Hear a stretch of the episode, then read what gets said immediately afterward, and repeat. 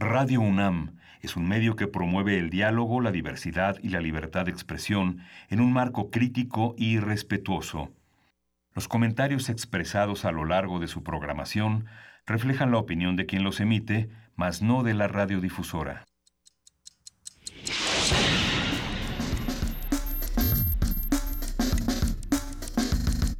Primer movimiento. El mundo desde la universidad.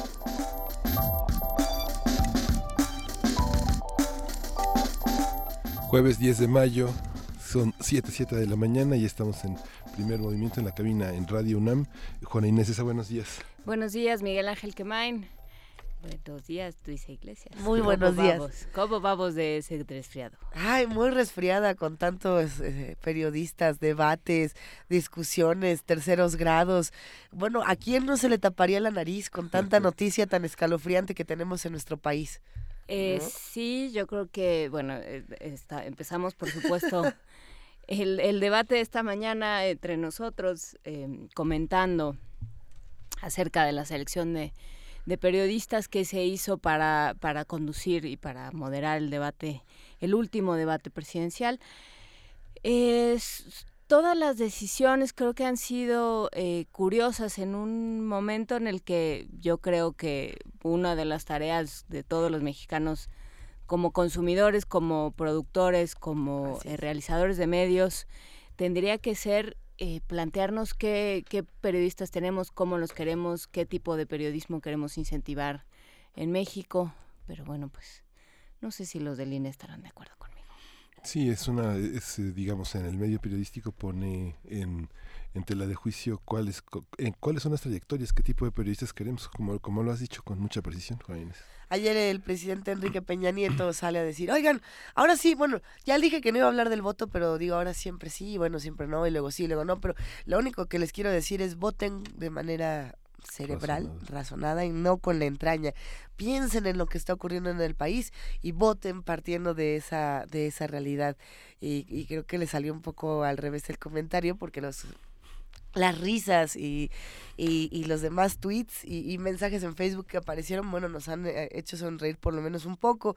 Eh, no le conviene decir eso, señor presidente, mejor diga que votemos con la imaginación, o había unos que le pusieron, le pusieron este, mejor votemos con, con alegría, trataron, trataban de cambiarle el discurso para hacerlo reír.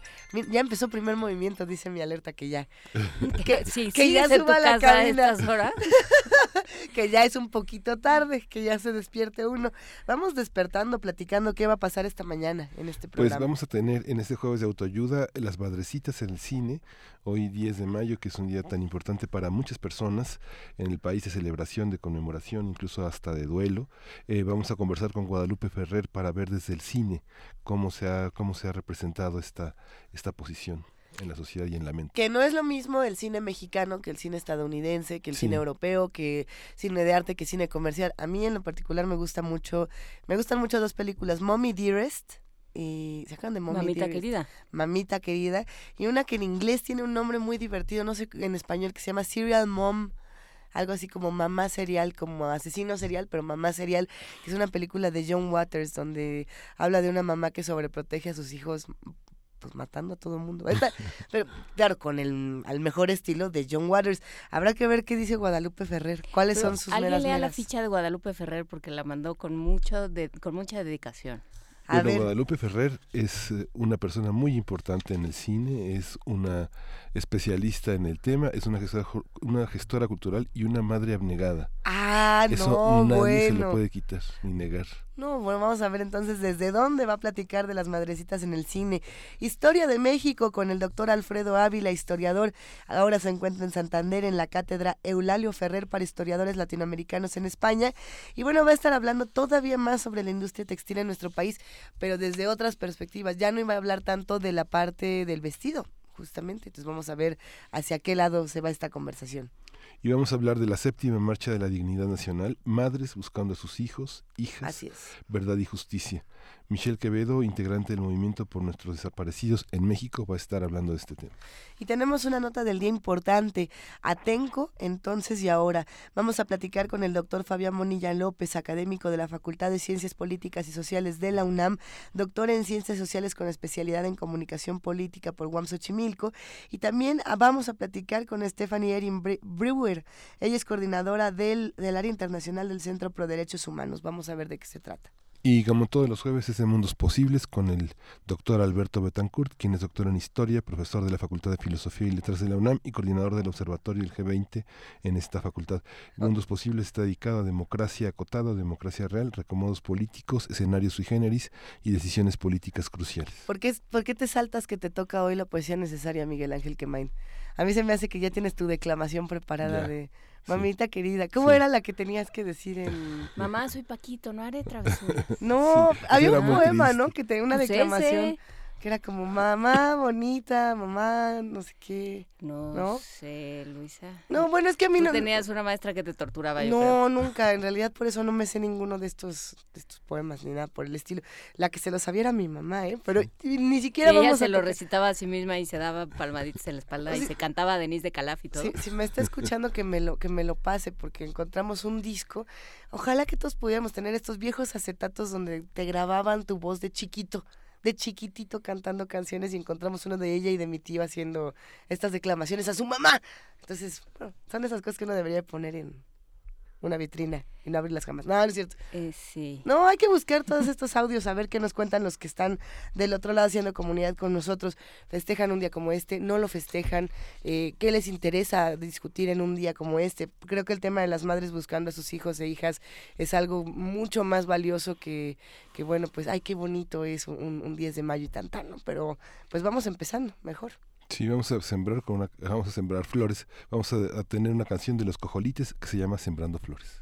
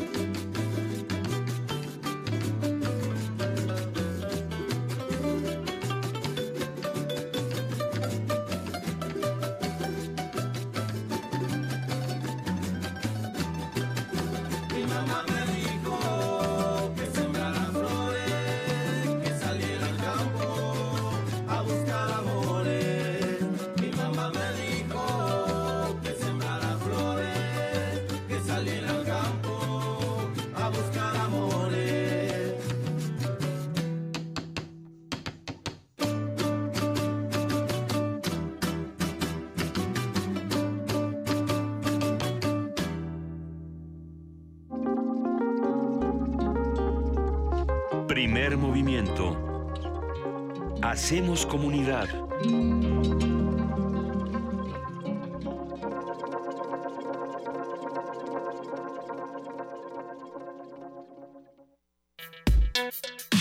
Jueves de autoayuda.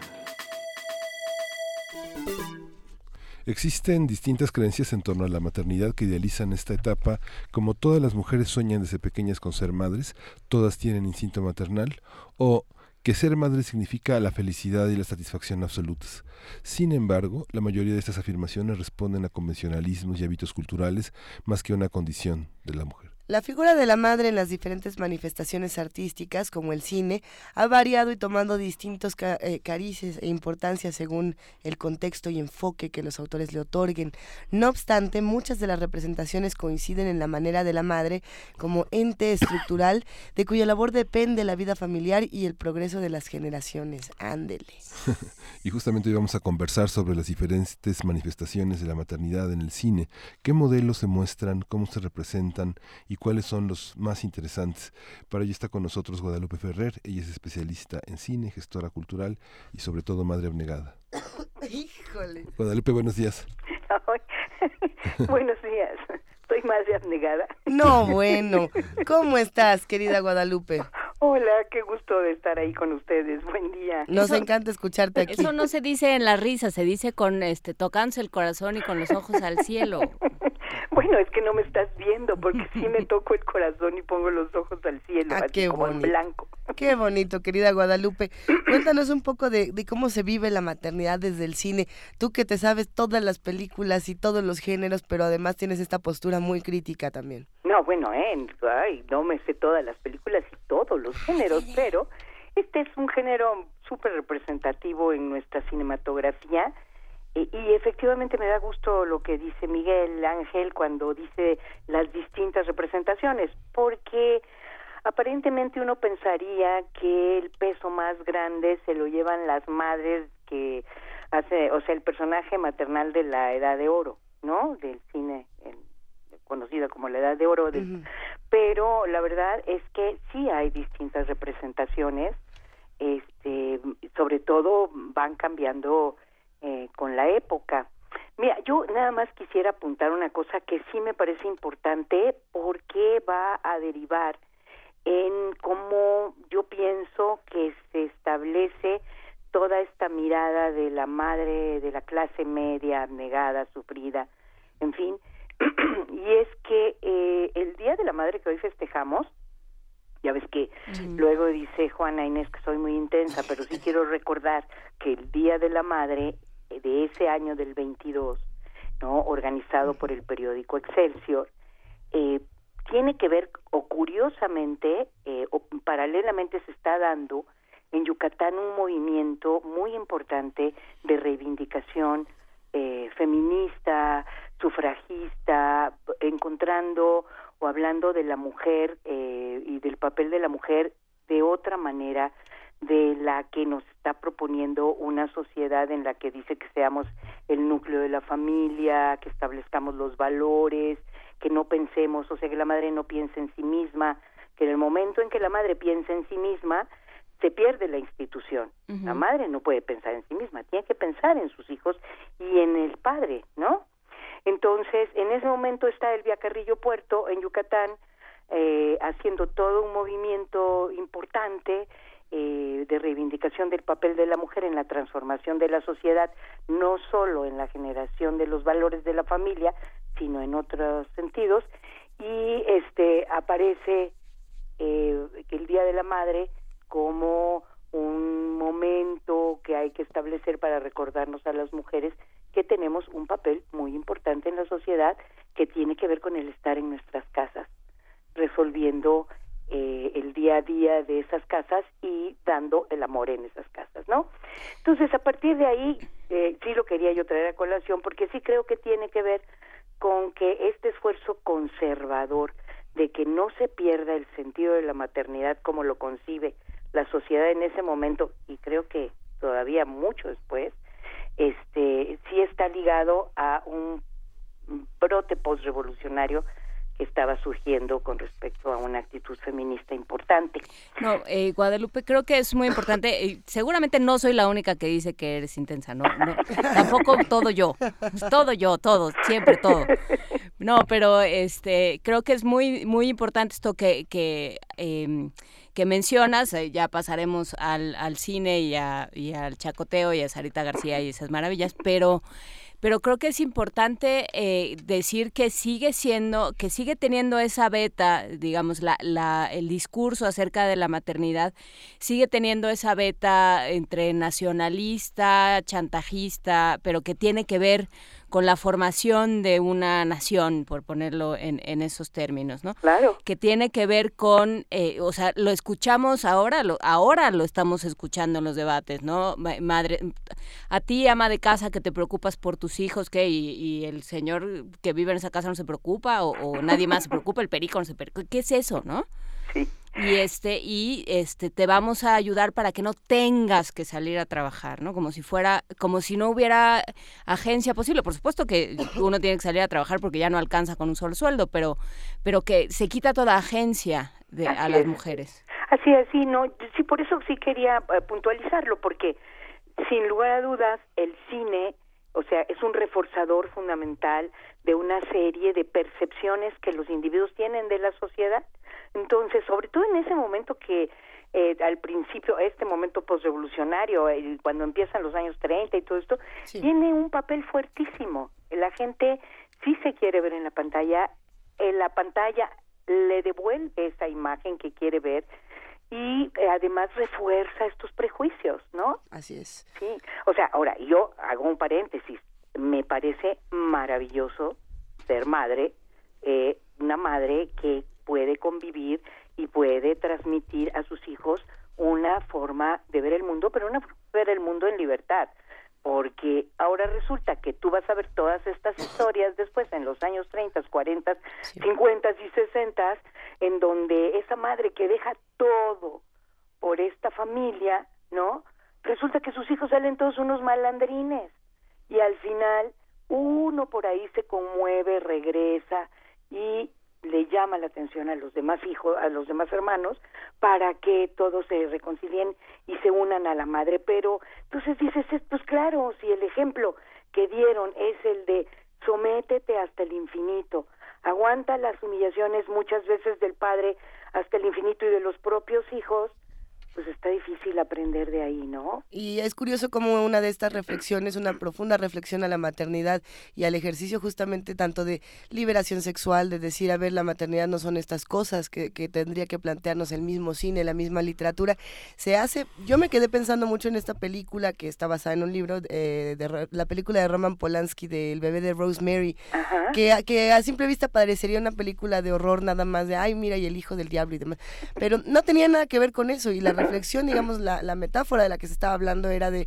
de un momento, los años 60, los años 70 en los Estados Unidos, donde todos los modelos que se tenía de, de la Stepford Mom, de, de ser la mamá perfecta, de tener a los hijitos bonitos, de, de tener el, el, desayuno, la comida, se tenía que romper y se tenían que romper todos estos estereotipos porque la maternidad no es eso y a veces también puede ser un mismo demonio, eh, como metáfora, vaya. No, bueno, luego viene la venganza de la madre, ¿verdad? También me, me he dedicado a sufrir por ti, pues ahora vas a ver cómo, pues ahora va la cómo, cómo, sí, exacto, cómo con mis chantajes te lo puedo cobrar, ¿no? Eso, eso eh, sí es, es cierto. Oye, Guadalupe, pero si tuviéramos que hacer un mapa, digamos, de, de, ma, de ma, iba a decir de madres importantes en el cine, pero pues sí, como de figuras eh, potentes en esta cinematografía basada en, en la figura de la maternidad, ¿qué, ¿qué películas te gustaría seleccionar o cuáles dirías, a ver, vamos a verlas juntos para ir estudiando cómo se veía la maternidad en distintas épocas. Ahora, de, de este, sí, claro, pero déjame decirte, hasta hoy, ¿eh? como bien también sí. decía Juan Inés, hasta hoy, porque en nuestro cine le sigue dedicando un rato importante o un papel protagónico muchas veces a la madre. Y bueno, tiene que ser, o sea, sí somos una especie que eh, tiene una madre, ¿no? Y que la identifica o tiene una ausencia de madre también. Uh -huh. Este, fíjate, pues yo empezaría, eh, a mí me, me parece muy importante eh, darnos cuenta que, en, por ejemplo, en el 33, al principio, quiero decir, casi de nuestra cinematografía, ya, ya un, de nuestra incipiente industria, este, está, pensaba yo ayer, en El prisionero 13, esta película de Fernando de Fuentes que conforma la trilogía de la Revolución, donde están el compadre Mendoza y vámonos con Pancho Villa. Esta, El prisionero 13, es la primera de las tres películas y ahí tú ves, aunque a Emma Roland, que no es eh, toda la película, no es el motivo de la película, pero la ves a ella, eh, a la madre, haciendo lo que sea para que no fusilen a su hijo que está implicado en un complot revolucionario, porque sucede en el huertismo. Entonces, pero la ves a tal grado de que se hace acompañar, o sea, es una mujer eh, pudiente de dinero, con propiedades, pero se hace acompañar de su hija hermosa para ir a ver al comandante que puede eh, influir en que liberen a su hijo. Eh, y el uso que la madre hace de la hija es un poco escandaloso. Eso es, es tremendo. Este, ahí hay un papel interesante eh, de la madre que va a hacer todo usando no no no solo que va a llorar, no llora, nunca llora esta mujer, sino más bien utiliza todos los artilugios que puede para sacar al hijo y uno de esos es poner a la hija al frente, ¿no? Y luego viene un periodo eh, que va a ser inagotable, no te podría yo decir la cantidad de películas que se hacen, este, muchas veces en la producción anual, más de la mitad de las películas en los años 30 tienen que ver con esta imagen de la madre, ¿no? Que empieza, yo diría que con una película que se llama No basta ser madre, de Ramón Peón en el 37, perdón, que proviene de, de es una historia eh, importante en un sentido, le da, eh, es el primer papel, digamos, de Sara García en, en esto de Sarita, como dice eh, Juana, este, pero tiene, eh, le da este sentido de qué significa ser madre. Es una muchacha rica que eh, la, la madre de ella lleva al hijo eh, natural, como se decía, yo digo que todos los hijos son naturales, pero en ese momento se decía natural, a un convento, en, el convento se lo entrega a un matrimonio buenísimo de campesinos, que es la madre Sara García, la niña crece linda y, y, de pronto la verdadera madre, la madre biológica, no la verdadera, sino la madre biológica, la quiere recuperar, ¿no? Entonces este drama de criar al hijo es lo que te hace madre, no no parirlo.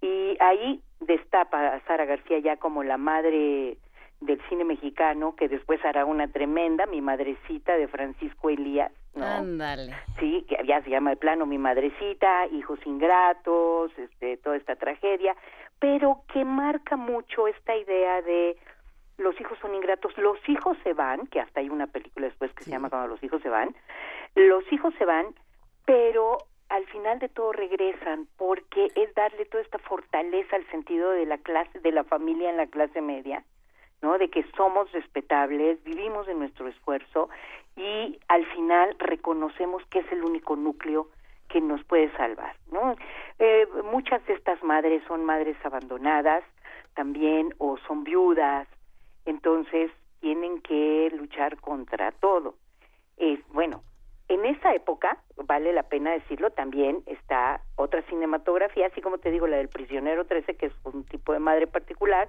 están Los Olvidados de Buñuel. No sé si ustedes tienen presentes estas escenas tremendas. Estela Inda es la madre de Pedrito, ¿no? Este, y es esta relación que es muy importante porque se ubica ya en un contexto fuera de la clase media, en un contexto de pobreza, de violencia, de marginación, en donde eh, el papel de la madre es otro, está enfrentándose a esas condiciones sociales que, que la ponen, eh, en donde el problema de la ternura y de el chantaje, esto no está de por medio, ¿no? Está en el de la sobrevivencia. Yo creo que ahí hay eh, eh un, una beta interesante eh, con Buñuel. Y luego, bueno, ¿qué te digo? Vienen eh, una serie de películas en los sesentas que pues a lo mejor alguna vez oyeron ustedes hablar tan jóvenes, Corona de Lágrimas, Cruz de Amor, que esas sí eran un lloradero tremendo. Cruz de Amor es, eh, bueno, Silvia Derbez se cose las uñas porque se está quedando ciega, pero para en, su pobreza y en su abandono para sostener eh, a, los hijos, en fin, es una cosa tremenda.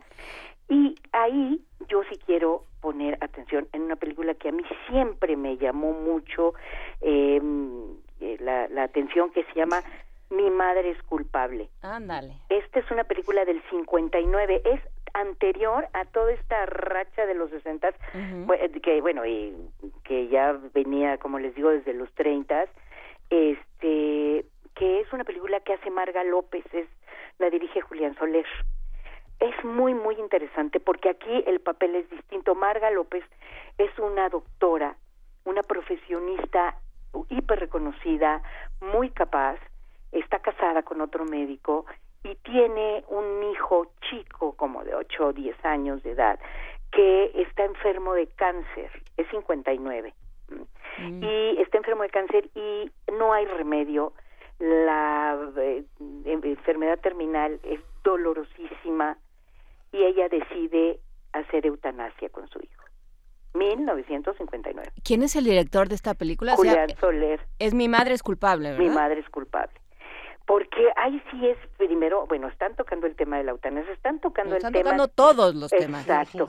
Y tan es así que eh, de pronto pasa a este caso, entonces ella, ella sabe que está penado y va y se acusa frente a la policía de lo que hizo, ¿no? Entonces, la sociedad retoma el asunto y Luis Espota de, en una mesa está está conduciendo una mesa donde hay un abogado, un cura, un este mm, una enfermera, un medio de otro médico, gente de la sociedad civil discutiendo si lo que ella hizo es correcto o no. Pero este y que vaya si en justicia y hay quien la defiende y dice que al contrario que fue valiente y hay quien la condena.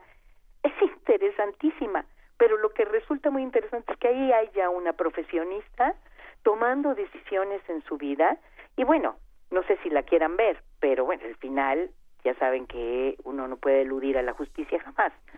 pero, claro, no, por lo menos en las películas. sí, exacto, pero yo, ah, bueno, además es atea.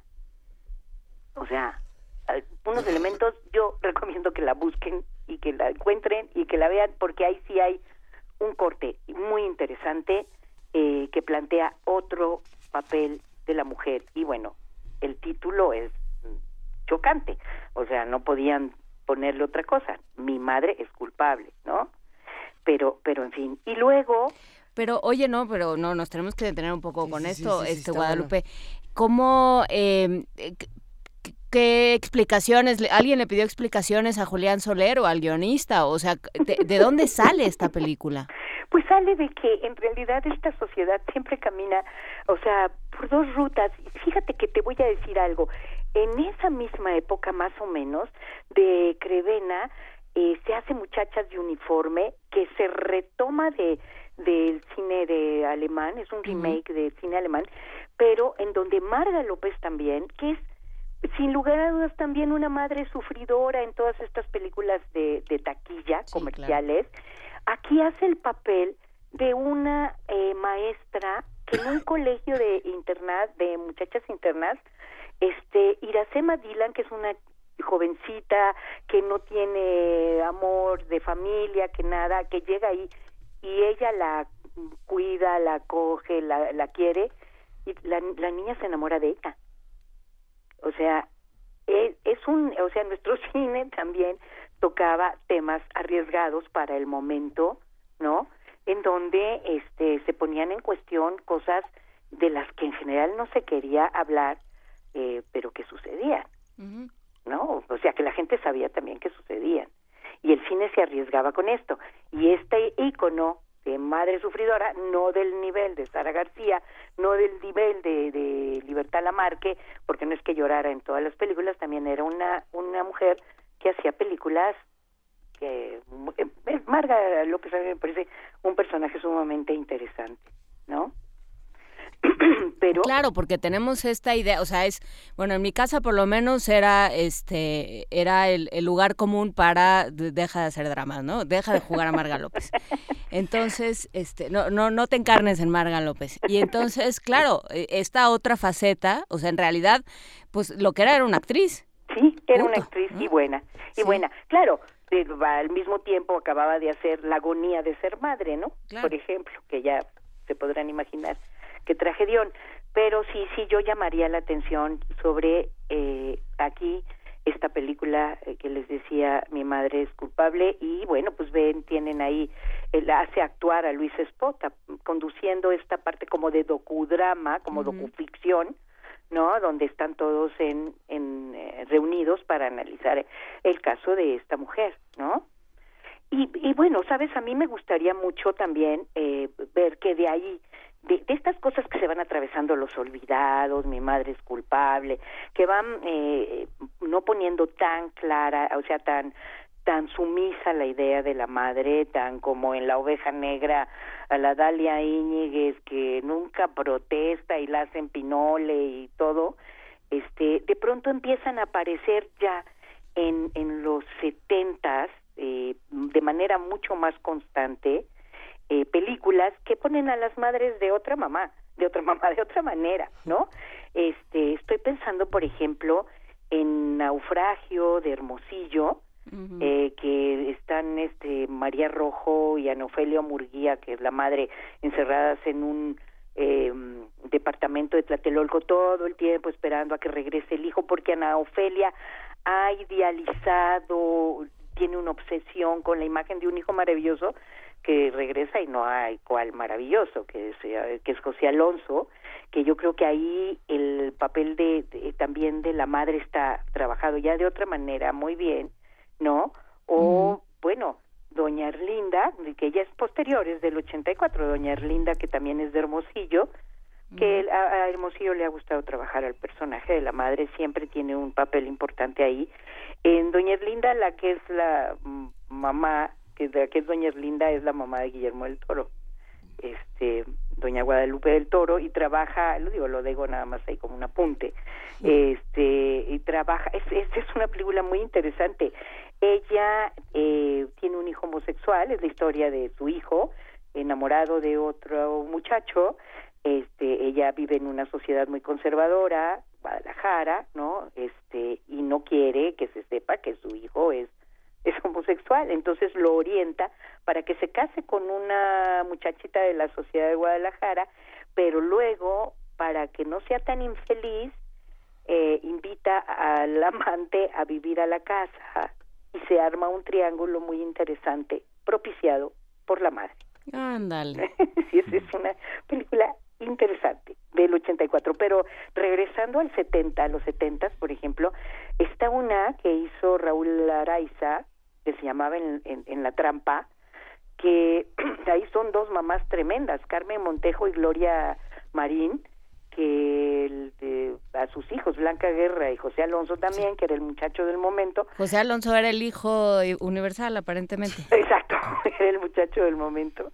Este, le, les hacen, bueno, no se pueden imaginar cómo les dirigen la vida. está, es una película puesta en los setentas, o sea, ya se hablaba de todo, de, había pasado el 68, ya se hablaba de liberación femenina, de píldora anticonceptiva, de la posibilidad de un acceso mucho más grande de las mujeres a la educación superior, en fin, este, o sea, por lo menos de las mujeres de la clase media, esto iba cambiando, esta clase media de los 50, 60 sí iba cambiando realmente, y en la trampa está muy, muy bien planteada la actitud manipuladora de las madres de los dos, de, con estas dos estupendas actrices, sobre todo Carmen, este Montejo, y genial. Yo también pienso que es una película que valdría la pena eh, tener eh, presente y recuperar, ¿no? Y después eh, hay una película que a mí me parece que ya más acá de los setentas rompe muy bien o sea, sí da como un empuje muy fresco, un planteamiento distinto, eh, Lola de Mariano Varo, que es así, ya les debería de haber tocado verla casi, ¿no? Que es del 89, que es una película donde plantea como eh, una muchacha eh, un poco abandonada por los viajes, no porque no la quiera, pero por los viajes del marido, que es un rockero, que tiene una hija, está buscando cómo ubicarse, no sabe cómo resolver su vida, eh, no es una muchacha que estudia, es una muchacha que trabaja en puestos de ambulantes, pero cómo está planteándose resolver su vida y e entender a su hija dentro de este proceso de vida. Es, es, es muy, muy interesante película y sí creo que mm, plantea ya una presencia también este distinta en nuestro cine de cómo ir enfocando esta figura. Después se verá, ustedes se acordarán de cómo Agua para Chocolate, claro. donde sale la eh, Regina Torné, yo creo que en el mejor papel de su carrera, pero de madre infame, haciendo según la tradición que la hija menor no se case, no nada para cuidarla por el resto de su vida. Este, con Lumi Cavazos, que yo creo que también ahí hay un, papel importante de analizar, pero ya si se van fijando ustedes, ya son otras formas de ver a la madre, ¿no? Y bueno, está tremendamente trágica, eh, de, emanada de la vida real y que tiene que ver tanto con con una situación que sabemos que existe, que conocemos en términos de la tremenda miseria, la tremenda pobreza, los motivos de luz de Felipe Casals, claro. ¿no? Que es este mm, crimen tan trágico, tan tremendo cometido por una madre contra sus hijos, en la medida en que no puede ni enfrentar la pobreza ni enfrentar el mundo en el que está viviendo, en donde la suegra, que es otra madre, este juega un papel tremendísimo, es Ana Ofelia Murguía, este, en fin, o sea, sí hay, nuestro cine da, da para todo, pero sí podemos pensar que en toda una época hay un intento, o sea, sobre todo que atraviesa, como les digo, de los 30 a los 70, la aparente necesidad social de eh, convencer a la mujer de que su papel es fundamental en el hogar, pero lo que es muy claro es que solo podría llegar a las mujeres de la clase media, ¿no? Porque las otras mujeres, bueno, de la clase media y la alta, las otras mujeres, las mujeres que no tienen recursos, pues están viviendo una cotidianidad que no ven reflejada en la pantalla. A pesar de esto, fueron taquillerísimas. O sea, la madre fue un tema hiper taquillero, en donde efectivamente casi se la publicidad decía eh, le regresamos su entrada si nos demuestra que salió con su pañuelo seco, ¿verdad? claro, ese, era, ese era el chiste. El lloradero, ¿no? El lloradero. Y, bueno, pues eh, Guadalupe Ferrer, muchísimas gracias eh, por esta conversación. yo creo que te vamos a tener que sacar un poco de tu retiro, ¿eh? De, de tu retiro de madre y abuela abnegada. porque porque ya echaste a andar a todo el mundo y ya están diciendo que si este eh, por qué nací mujer Armando Carreto menciona el principio y fin que ah no no esa esa esa es importante bueno tienes un minuto para principio y fin no no bueno principio y fin de Ripstein no eh, juega un papel muy importante porque ahí la madre decide eh, a cuál de sus hijos eh, va a impulsar y no le importa sacrificar al resto. Ese es realmente muy importante y es este momento en los noventas, ¿no? Donde Julieta Gurrola, es que es un personaje inolvidable, doña Ignacia, ¿no? Trabaja para Gabrielito, que es este hijo chiquito, que es Ernesto La Guardia, y no le importa al final del día que la hija, con tal de que saque dinero para el hermanito, se dedique a la prostitución, que el otro hermano venda drogas y que, bueno, termine en una tragedia ripsteniana, como son, ¿no? Pero sí, sí, qué bueno que la trae a colación, es muy importante. Por supuesto, pues eh, ojalá puedas platicar con nosotros más eh, otro día con más calmita, Guadalupe Ferrer. Oye, si fue mucho. No, nos, pues sí, pero siempre, siempre nos falta. Bueno. Siempre hay algo que nos falta. Muchísimas gracias, Guadalupe Ferrer. Eh, Mucho gusto estar con ustedes, ¿eh? Este, obviamente especialista en cine, gestora cultural, madre abnegada. Eres como, como la madre que no tenemos, Guadalupe. No, sí, como nombre. No, sí tenemos, sí tenemos, sí tenemos. Están sentadas en sus casas, sí tenemos. Todos tenemos madre. Muy bien. Ok. Con esa frase lapidaria nos vamos. Muchísimas gracias, Guadalupe Ferrer. Gracias, un abrazo. Un gran abrazo. Chao. A ver, ¿con qué nos vamos? ¿Con qué canción nos vamos? Ahora sí. Mario Mora ya ha hecho andar a Frida Saldívar. Hijazo de mi vidaza, de Gordolfo Gelatina. Cuando era niño yo tuve una sorpresa al descubrir que en mí todo era belleza. No me resigno a que toda mi hermosura dentro de un tiempo se vaya a la basura. Soy tan hermoso, ya lo ven, soy tan precioso, yo lo sé, soy primoroso, bello, lindo, soy gracioso, soy exquisito, yo lo sé, soy tan bonito, miren bien, y soy muy fino, soy gordolfo gelatino. No me decido a casarme todavía, sería egoísta arruinar así las vidas de esas muñecas que no duermen tranquilas porque me han visto parado en una esquina. Soy tan hermoso, ya lo ven, soy tan precioso, yo lo sé, soy primoroso, bello, lindo, soy gracioso, soy exquisito, yo lo sé, soy tan bonito, miren bien, y soy muy fino, soy gordolfo, gelatino. ¡Ay! Es tan hermoso, ya lo ven, está precioso, yo lo sé. es primoroso, bello, lindo y es gracioso. Es exquisito, es tan bonito. Este es mi niño, mi gordolfo gelatino. ¿Por qué, Dios mío, me hiciste tan perfecto?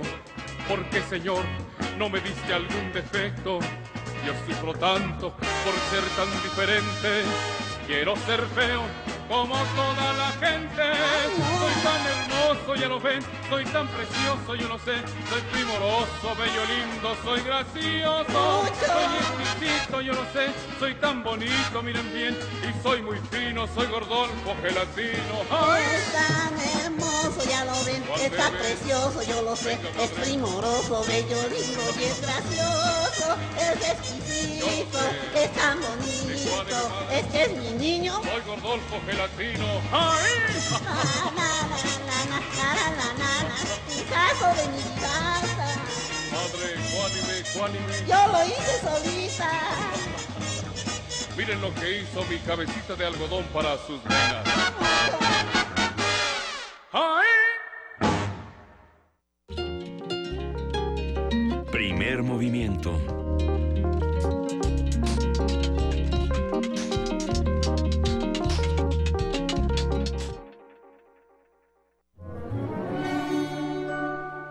Historia de México.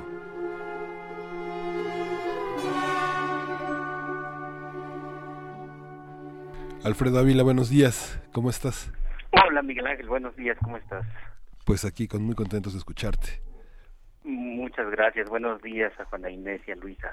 ¿Cómo estás, queridísimo Alfredo Ávila? ¿En qué nos quedamos de esta conversación? Pues mira, eh, hoy quiero eh, hablar de, un tema de la época del son los años del sexenio de, Lázaro Cárdenas, aunque seguro tendré que ir un poco hacia, hacia periodos anteriores. Y tiene que ver con la profesionalización de las profesiones en México. Un tema que puede parecer, que puede parecer extraño, pero que, realmente es muy, muy importante. Y eh, está vinculado a quién puede ejercer ciertas profesiones en, el país. Eh, durante el sexenio del presidente Cárdenas hubo eh, varias eh, organizaciones, hubo varias asociaciones de profesionales, las más conocidas son por supuesto las asociaciones de médicos, pero también el colegio de, abogados, eh, colegios de ingeniería, eh, ingeniería civil fundamentalmente, que exigieron al Congreso y exigieron al presidente que se legislara en materia del artículo cuarto de la Constitución política de los Estados Unidos mexicanos. Hoy el artículo cuarto es muy diferente al de la Constitución de 1917, al original. Eh, en aquel entonces el artículo únicamente señalaba que todos los ciudadanos mexicanos podían desempeñar el oficio o la profesión que tuvieran a bien sin que eh, sin que se les pudiera eh, obstruir el desempeño de, dichos oficios y, y profesiones. esto facilitaba que mucha gente que no había cursado eh, eh, estudios en una disciplina pudiera sin ningún problema llevarlos a cabo. Y bueno como como todos ustedes saben pues en realidad eso eso no es importante con muchas disciplinas. Hay disciplinas en las que las que realmente no pesa tener una una cédula profesional. Y eh, por ejemplo pongo el, ejemplo de las de las humanidades. Mm. hay hay gente que es capaz de leer todo, de analizar todo y eh, se vuelven muy buenos críticos literarios sin haber cursado la carrera de letras, sin haber cursado la carrera de, de, lengua y literatura. Eh, lo mismo pasa con historia. Aunque siempre es bueno contar con una instrucción eh, y con educación superior, Alfredo, porque estamos en una radio universitaria, Alfredo.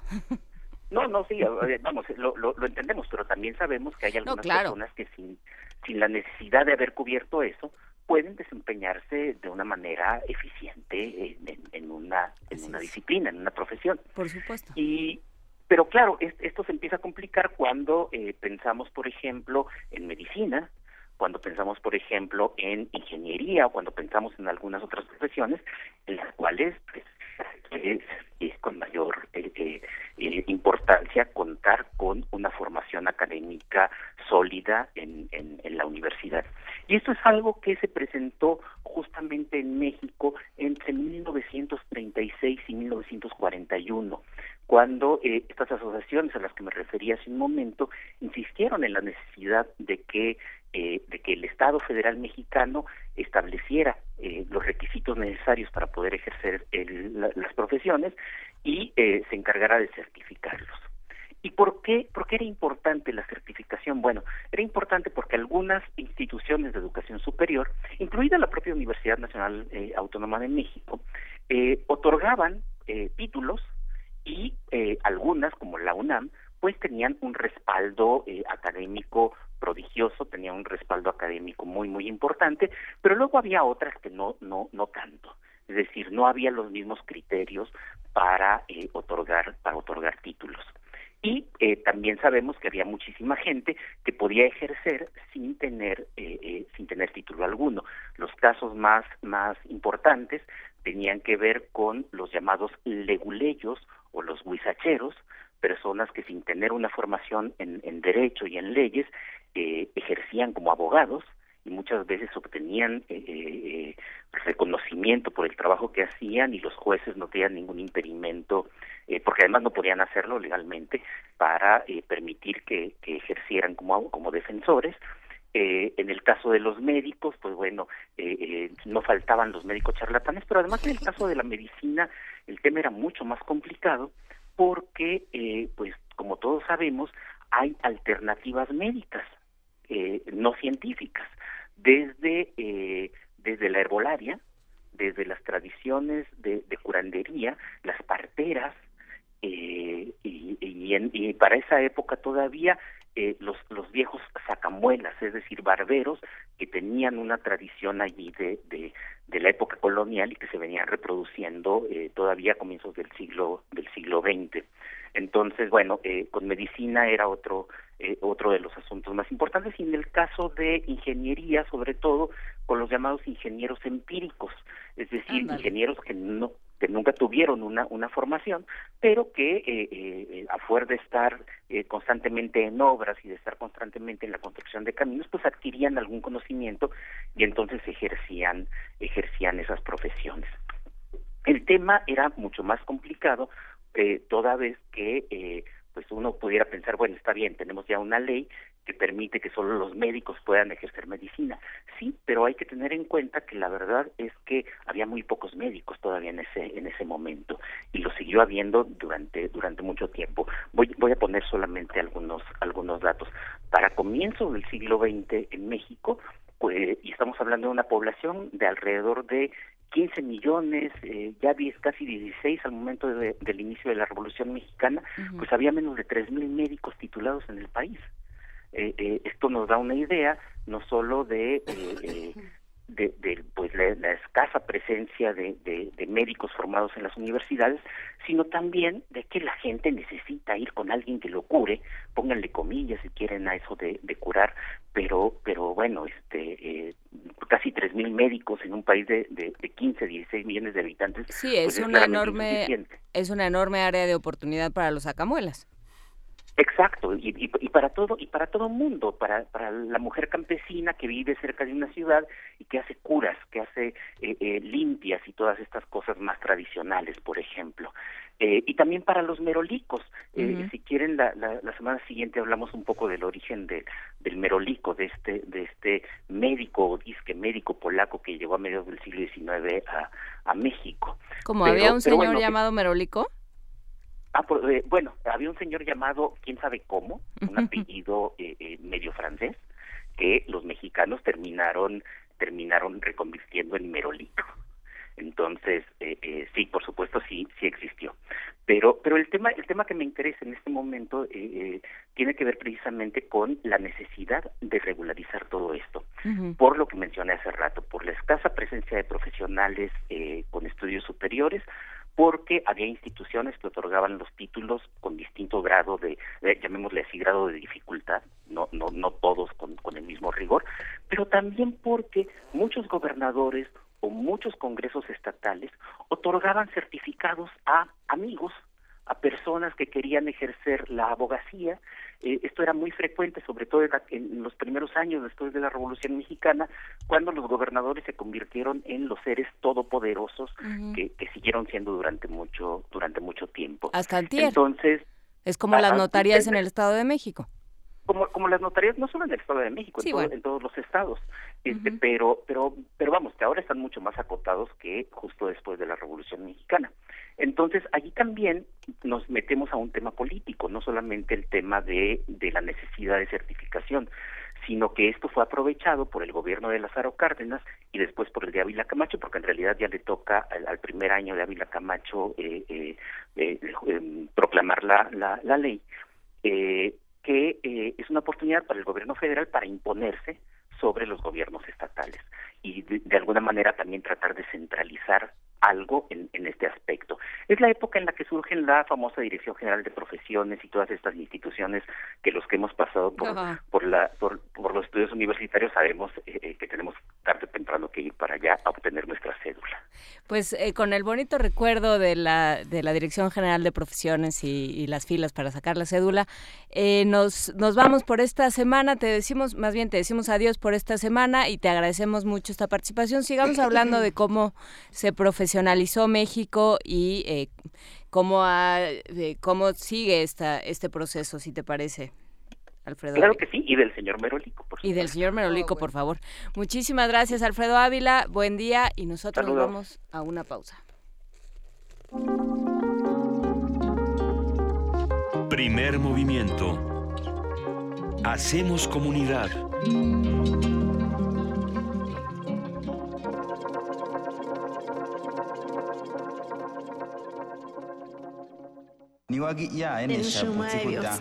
Calme Cali, un espacio intercultural donde las lenguas indígenas resuenan en la voz de sus hablantes. Acompáñanos a conocer a sus protagonistas todos los jueves a las 10 de la mañana por el 96.1 de FM. O escucha la retransmisión los domingos a las 3.30 de la tarde. Y si te perdiste algún programa, búscanos en radiopodcast.unam.mx. Radio UNAM, Experiencia Sonora. Habla Andrés Manuel López Obrador. Los gobiernos corruptos han dejado en el abandono a los jóvenes. Les llaman ninis, que ni estudian ni trabajan, pero no han hecho nada por darles estudio, por darles trabajo. Nosotros vamos a garantizar que ningún joven se quede sin la oportunidad de estudiar. Van a tener becas y también se les va a contratar para que sean aprendices, se van a capacitar para el trabajo. Lo resumo en una frase. Becarios sí, sicarios no. Juntos haremos historia. Andrés Manuel, presidente.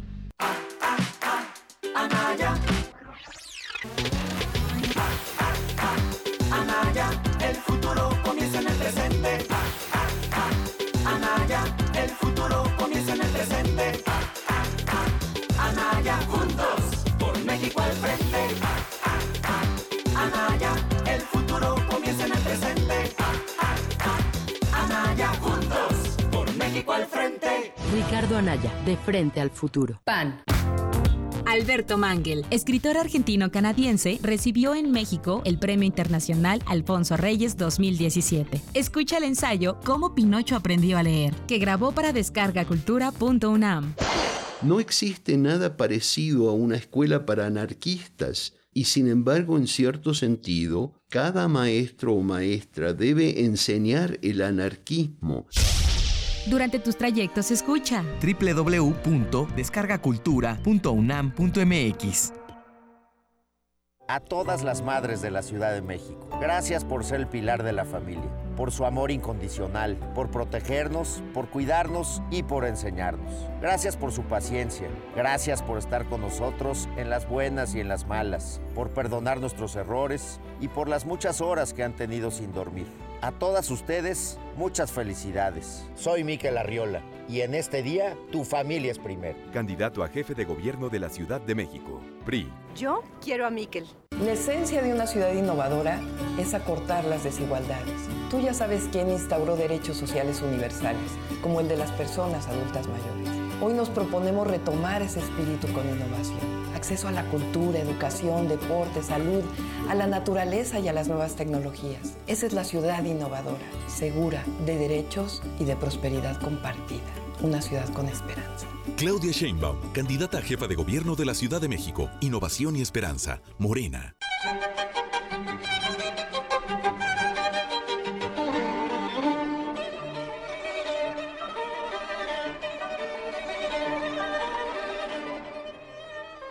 Si quieres saber qué es este sonido, no olvides escuchar este domingo a las 2.30 de la tarde Gabinete de Curiosidades. Colecciona junto con nosotras sonidos. Quédate en el 96.1 de FM, Radio UNAM. Experiencia sonora.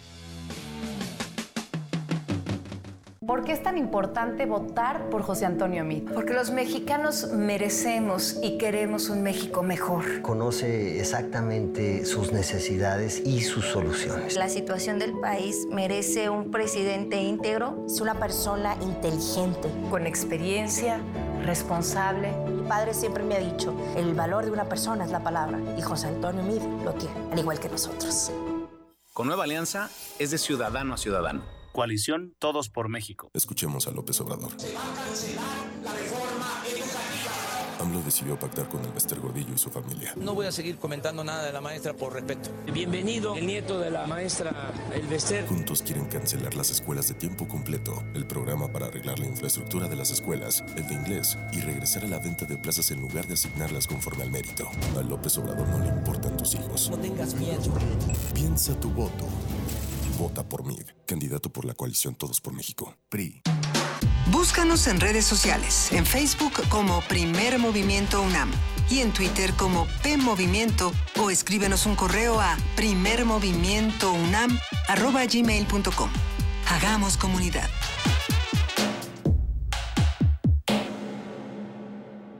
Y en este momento son las 8 de la mañana con 6 minutos. Hoy es jueves, sí, es 10 de mayo y estamos aquí eh, completamente en vivo, en primer movimiento. ¿Cómo estás, Miguel Ángel Quemain? Muy bien, Lisa. ¿Todo aquí bien? continuando de la, de la primera hora del primer movimiento eh, con Guadalupe Ferrer, Juana Inés de esa. Dice Juana Inés, sí. Bueno, Inés de esa tuvo a bien acabar su desayuno hace dos, Dos milésimas segundos. de segundo, entonces ha sido difícil. Oigan, saludamos por supuesto a todos los que están haciendo comunidad con nosotros a través de TV UNAM en el canal 120 y en el 20.1. Gracias por hacer comunidad con nosotros. En esta primera hora estuvimos hablando un poco de, de las madrecitas en el cine, de la figura del- de, la madre en el cine mexicano. Eh, por ahí nos mandaron muchos comentarios que agradecemos, eh, por supuesto, los estamos leyendo todos. Hablamos también con Alfredo Ávila sobre la historia de nuestro país. Eh, Alfredo Ávila siempre se, se siente como que le faltan dos horas más, ¿no? De, de- de seguir conversando. Venturosamente para los que nos escriben y nos preguntan, oigan, pero es que queremos más. Todos los jueves, Alfredo Ávila tiene su participación justo un poco antes de llegar a las 8 de la mañana. También, como bien saben, los jueves es jueves de Alberto Betancourt y jueves de Mundos Posibles aquí en Primer Movimiento. Hay que decir que, bueno, sí, platicamos durante la primera hora sobre ah, este, con la- el pretexto de la madre en el cine, en el cine y sobre todo en el cine mexicano, porque es el- la, la gran área de especialización de Guadalupe Ferrer. Hablamos con ella sobre eh, qué pasa con la figura de la madre y, por supuesto, eh, qué pasa con el mito, ¿no? Esta, Guadalupe Ferrer siempre parte de esta premisa eh, de que todas, eh, de, de que todo lo que sucede en la vida sucede en el cine y viceversa, que hay una comunicación constante entre lo que se piensa fuera de la sala, lo que se está moviendo afuera de las salas y lo que está sucediendo dentro de las salas de cine. Y hablamos de un montón de, eh, al, al rato vamos a publicar en nuestras redes sociales eh, una lista por lo menos aproximada de aquello de, eh, de, lo que platicamos, de aquellas películas de las que platicamos, pero llamó la atención una llamada Mi Madre es culpable con Marga López dirigida por Julián Soler, eh, que trata temas como por por un lado las madres trabajadoras, las madres profesionistas, los hijos enfermos, eutanasia, una serie de, de temas muy interesantes, Muchachos de Uniforme, Corona de Lágrimas con Silvia Derbez, un montón. Eh, entonces busquen, si les interesa el tema, busquen esa conversación en nuestro podcast. Ahí sería interesante hacer un, un mapa de cómo se ve la figura de la madre en diferentes regiones. En nuestro país y en Latinoamérica se ve como está, lo que decíamos fuera del aire, ¿no? La madre del personaje, del, del hombre. Del y del hombre, sí. Tiene que ser hombre además. Pero ¿qué pasa en otras latitudes, como en Europa? Eh, ¿Qué pasa en Asia con la figura de la madre? Yo me quedé pensando en otros directores, en estos directores de culto, como es el caso de Hitchcock, eh, pensando en, no sé, en Psycho, ¿no? en, en psicosis, en, en, la toxicidad, en las relaciones tóxicas que tienen los hijos con las madres, ¿no? Y cómo se plantea todo esto con un personaje tan interesante como Norman Bates. Más allá de si da miedo, no, es un thriller, no es una película de sustos. Y justamente lo que, lo que está diciendo, si no la vieron, ya se las quemé ya ni la vean. La de la mecedora está muerta. Ya ni la vean, la de la mecedora está muerta es la mamá.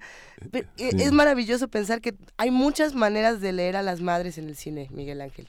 Sí, la aportación de Guadalupe Ferrer fue muy interesante porque en la historia del cine nacional hay una, hay una corriente que no es tan visible, donde se ve de manera anticipatoria y crítica muchos modelos de mujer que enfrentan la maternidad y que serán eh, también el eje de muchas luchas feministas posteriores, muchas, muchas eh, muchas luchas sociales por tener una visibilidad distinta a la de la madre abnegada que es pisoteada y que todo lo sufre y que justamente como dicen es madre solamente de hombres ¿no?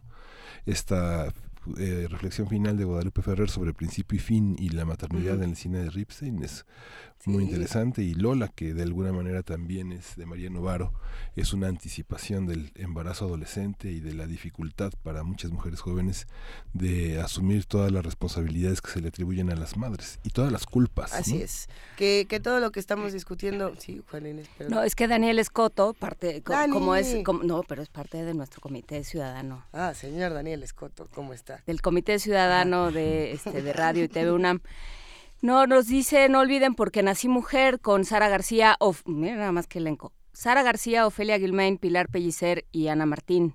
Eh, sí, vale la pena también incluirlo en nuestra lista. Muchísimas gracias, Daniel Escoto, y saludos. Y bueno, nos vamos a un tema que, por desgracia, tiene que ver con la maternidad de una manera mucho más triste. Quédense con nosotros. Primer movimiento.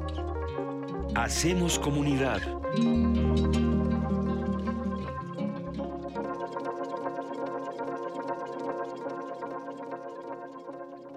Se encuentra en la línea Michelle Quevedo, y es integrante del movimiento por nuestros desaparecidos en México. Michelle, buenos días, ¿cómo estás? Hola, buenos días. Muy bien, gracias por la invitación. Un tema que sin duda se tiene que discutir de manera fundamental esta mañana, esta séptima marcha por la dignidad nacional, Madres buscando a sus hijos, hijas, verdad y justicia. Sí, así es. Es la séptima marcha que hacemos. Es una marcha de dolor por todas esas madres que están buscando a sus hijos, pero también todos esos hijos que están buscando a sus madres, ¿no? Que se encuentran desaparecidos de diferentes años. Eh, ¿quiénes, eh, ¿Quiénes son, digamos? ¿Cómo, ¿Cómo se agrupa, cómo se llega a esta organización? Pues nosotros somos parte del movimiento por nuestros desaparecidos y el movimiento está conformado por más de 52 colectivos de, de toda la República Mexicana. Eh, sin embargo, las marchas las empieza a hacer Funden y ahí es como todos los, los colectivos de, de todo el país empiezan a, a agrupar. O sea, nosotros como movimiento somos 52, pero hay otros colectivos que no son parte del movimiento y que también eh, eh, pues, están en estas marchas y no solamente es la que se va a hacer aquí en la Ciudad de México sino que se están haciendo réplicas en diferentes ciudades como Coahuila, Chihuahua, Veracruz, Sinaloa, Tamaulipas, Zacatecas, Querétaro, Monterrey, Sonora, Michoacán y también en Hermanos Solidarios en Barcelona, Canadá y Francia. Eh, Michelle, en todos, o sea, lo, lo, que, lo que estoy tratando tratando de entender es cómo llegamos a tener 52 colectivos de, desaparecidos en el país. O sea, que es que no nos hemos, o sea, digamos, cuesta trabajo eh, tomar dimensión del tema si, si uno no está metido, pues, o sea, realmente me gustaría que lo pusiéramos eh, como en cifras, en perspectiva. ¿Qué, ¿Qué ha estado pasando? Bueno, pues son 45 mil desaparecidos, la cifra oficial hasta este momento. Eh, y pues bueno, justo esto es lo que ha hecho que se conformen tantos colectivos. las cifras aumentaron a partir de, del periodo de gobernación de Felipe Calderón y fue cuando se dispararon todas estas estas cifras de personas desaparecidas y desafortunadamente en vez de que esto vaya disminuyendo cada día va aumentando más y más y es una cifra oficial, pero pues sabemos que también existe una cifra negra, ya que hay muchas personas que, que no denuncian por, por miedo. Es, es la marcha, es, es, es, salir y visibilizar la manera de, digamos, solucionar un conflicto tan grave como este. Hay otras acciones que estén planeando, planeando para los próximos días, por supuesto, además de, de esta denuncia que se hace al salir a marchar. Pues en, próximos días, ¿no? Esto es algo que nos lleva bastante tiempo coordinarnos también a todos, porque como te mencionaba, no solamente es aquí en la Ciudad de México, sino también en, otras ciudades y países. Eh, sí es una marcha para hacer visibilización sobre este problema que, que, que tiene nuestro país, porque pues, justo como me comentabas, ¿no? La gente que no está realmente empapada en el tema, pues no tienen ni idea de la dimensión.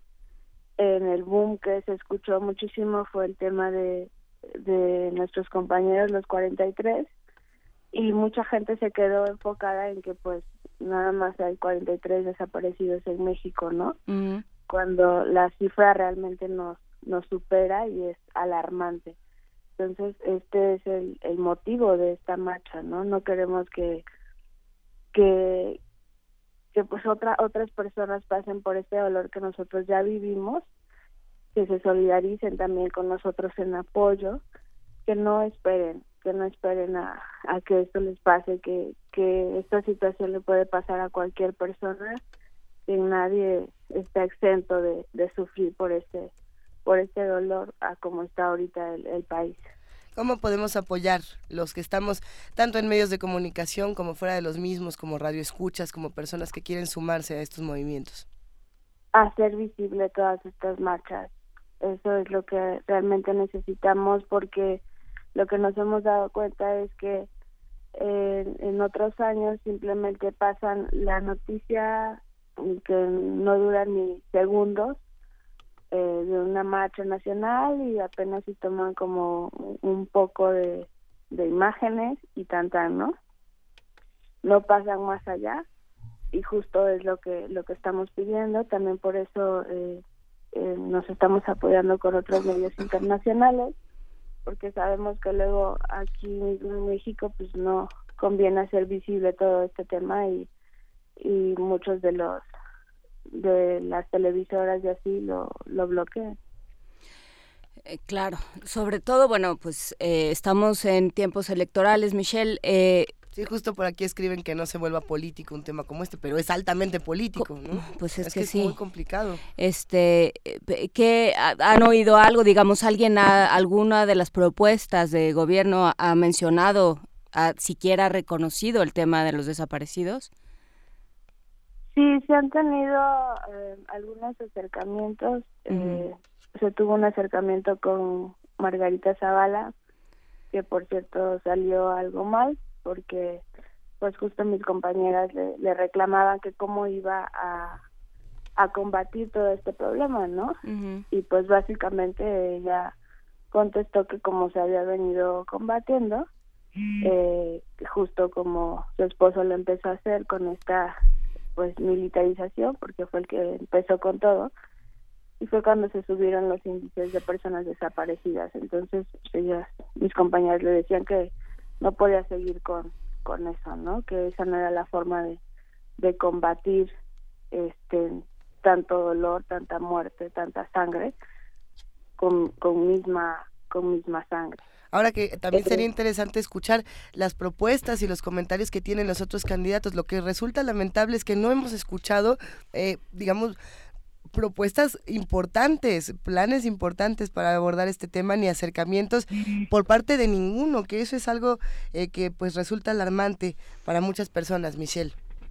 Sí, así es. Apenas se tuvo un acercamiento con, con los otros tres candidatos en la Ibero, pero este no se tocó en concreto el tema de desaparecidos. Lo que más bien se buscó fue que en cuanto alguno de ellos quedara como presidente, eh, ya tener una agenda para poder hablar de estos temas. A mí, a, mi parecer, en mi opinión, yo sí quería tocarlos antes de, ¿no? O sea, que se comprometieran antes de que alguno de ellos llegue a la presidencia.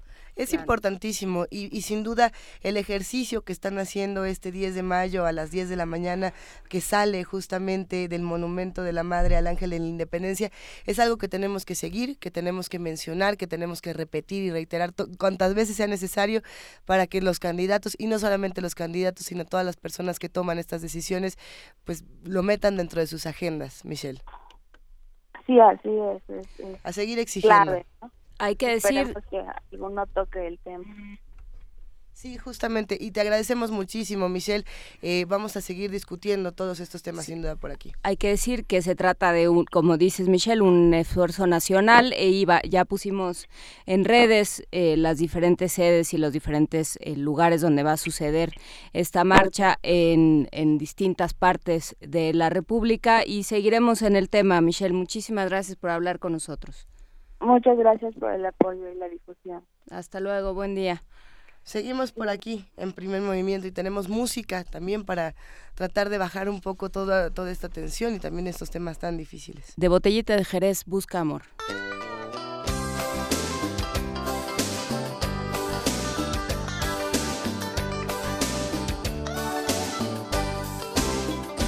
Cuando apenas era un jovencito mi mamá me decía,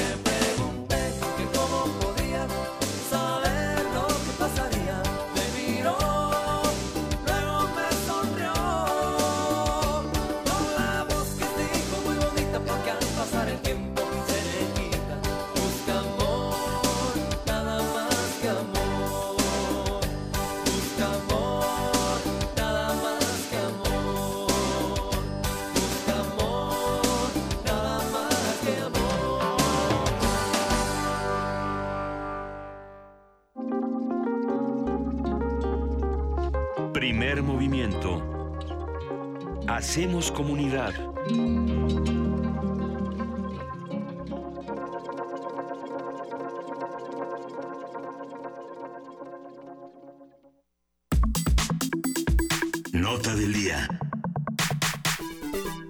En octubre de 2001, el gobierno del presidente Vicente Fox, del expresidente Vicente Fox, ordenó la expropiación de una superficie total de 5.384 hectáreas de los municipios de Atenco, Texcoco y Chimalhuacán en el Estado de México para el proyecto de construcción del nuevo aeropuerto internacional de la Ciudad de México. A partir de entonces, habitantes de San Salvador Atenco realizaron marchas, bloqueos y plantones. En 2002, el gobierno federal determinó la cancelación del proyecto tras una protesta en, contra el entonces gobernador Arturo Montiel.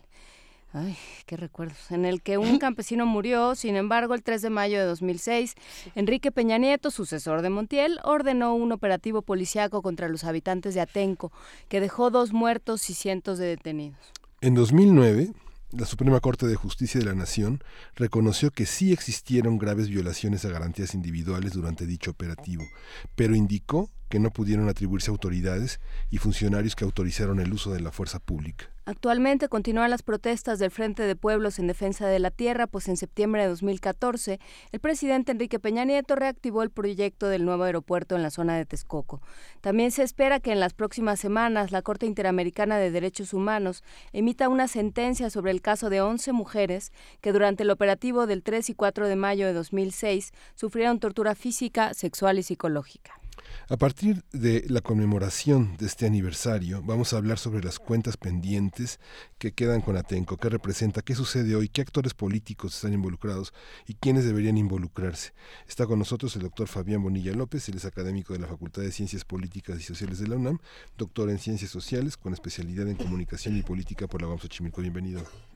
Buenos días, gracias por la invitación. Buenos días, muchas gracias por estar aquí. También está con nosotros y le damos la bienvenida a Stephanie Erin Brewer. Ella es coordinadora del área internacional del Centro de Derechos Humanos Miguel Agustín Pro Juárez. Hay que decir que justamente ellos están llevando el caso de estas mujeres eh, que sufrieron eh, violencia y tortura. Muchísimas gracias, Stephanie, por estar con nosotros. Muchas gracias, muy buenos días. A ver, eh, quiero querría empezar con Fabián. Eh, tú, tú has estudiado mucho desde la academia, Fabián, el tema de Atenco. ¿Qué hay que decir? Bien, este, desde el ámbito académico, pues obviamente hay que apelar a diferentes dimensiones. Una de ellas, obviamente, es inscribirlo dentro de, digamos, esta demanda, esta exigencia de memoria, verdad y justicia, que es, digamos, una especie de voz que ha recorrido durante ya bastantes años toda América Latina para poder tratar de pensar estas situaciones tan graves de violación de los derechos humanos. Y obviamente también tiene que ver con los ciclos de movilizaciones en cuanto a que eh, el Frente de Pueblos eh, representa un, digamos, parte de estos ciclos de movilizaciones que de alguna manera han sido muy interesantes porque han transitado por ya varios, varios exenios y que de alguna manera no han dejado eh, de lado, digamos, estas reivindicaciones tanto, digamos, oposición a estos megaproyectos como ahora, digamos, la reivindicación y la procuración de justicia para, para estas mujeres, que obviamente es un caso emblemático, es un caso particular, pero que obviamente tiene que ver con procesos mucho más amplios de, digamos, de oposición y de antagonismo. Entonces, desde ese ámbito académico uno puede ver diferentes perspectivas, claro, siempre vinculándose, siempre tratando de generar un diálogo precisamente con, con los actores de estas movilizaciones y de alguna manera eso permite tener un marco mucho más o un horizonte de sentido más amplio de lo que puede tenerse a veces. Eh, Stephanie, ¿cómo lo están viendo ustedes desde el, desde el Centro PRO? Pues como mencionaste, estamos ahora a la espera de una sentencia de la Corte Interamericana en, en estos próximos meses, pero sin duda justo lo que vemos en el, el litigio internacional de las 11 mujeres denunciantes es que este es un caso paradigmático, es un ejemplo, pero no es un caso aislado, sino que tanto eh, la represión social, el uso de la, la, detención arbitraria, la tortura y especialmente eh, algo que vemos, un patrón, de hecho una práctica sistemática en este caso, eh, según lo documentado incluso por la propia CNDH, fue el uso de la tortura sexual contra las mujeres detenidas. Y ese es un fenómeno que continúa hasta hoy en diferentes contextos, detenciones arbitrarias, puede ser en represión de, una protesta y también en el sistema de justicia penal. Es algo que vemos eh, en, en todas partes del país. Entonces estamos muy conscientes de que este caso y esta sentencia que estamos esperando, claro que la esperanza, lo que queremos, es que signifique eh, un paso eh, importante hacia el acceso a la verdad y la justicia para estas 11 mujeres, para este caso, pero realmente es eh, va a ser una sentencia relevante en temas mucho más amplios y, actuales. La presencia de, de, San Salvador Atenco es muy importante en el contexto de la historia nacional. Primero Nochistongo, luego el Canal del Desagüe en 1900, luego la creación de Ciudad de Nezahualcóyotl si se reconoce Atenco, se reconoce toda una organización indígena, campesina y que tiene una historia pues prácticamente de 200 años, ¿no? Sí, de hecho, pues las comunidades originarias de, en el contexto del Estado de México, pues obviamente son comunidades milenarias que han estado ahí por mucho tiempo y que de alguna manera su forma de entender y de comprender el territorio es totalmente distinta a la que podemos tener a veces en ámbitos citadinos, en ámbitos urbanos. Digamos, hay una memoria de, larga duración que permite de alguna manera la construcción de elementos simbólicos muy, muy particulares, ¿no? Eh, por ejemplo, ahí están enterrados sus, sus muertos, hay una memoria, digamos, obviamente la, la, sobrevivencia la tienen a partir de los productos que ellos pueden generar en su propio territorio. Entonces, el vínculo con la tierra, el vínculo con el territorio, es al mismo tiempo un vínculo con la historia, un vínculo con la memoria. Entonces, eso hace que se solidifiquen elementos o símbolos que hace que obviamente se vuelva mucho más complicado el, el, el, el, hecho de de alguna manera llegar a un megaproyecto y tratar de, pues sí, este, erradicarlos o desplazarlos a otro sitio, que obviamente puede haber ciertas garantías que no las fueron, que no las hubo en, en Atengo, recordemos básicamente el costo que se les quería pagar por, por la tierra, que era, digamos, risible, pero que de alguna manera eso no es solo el, el elemento, sino más bien ese vínculo tan cercano, tan inmediato y al mismo tiempo tan fuerte con, con el territorio. Y creo que hay una parte que es, eh, que es fundamental. Eh, y que tiene que ver con esta memoria de larga duración que tiene eh, que, que, pasa por la corta duración que tiene la memoria política en este país, ¿no? O sea, cuando hicimos este recuento, por eso decía que qué recuerdos, ¿no? O sea, hacemos el recuento y quienes estuvieron involucrados en digamos en este en, en, este caso que es el que se recuerda pero que pero que sigue sigue vivo pues siguen en, de alguna manera involucrados con, eh, con la política bueno uno es el presidente ¿no? y siguen involucrados con las decisiones y con la política y con la economía de este país y, eh, y eh, esto aunado a lo que dice Stephanie de que es un modus operandi, de que, de que así funciona y de que la impunidad también es, ah, se ha vuelto un modus operandi en el, la política mexicana, eh, no permite demasiada, demasiadas esperanzas. Stephanie, ustedes en el Centro PRO han documentado sistemáticamente muchísimos casos, por desgracia, similares al de Atenco. Sí, así es.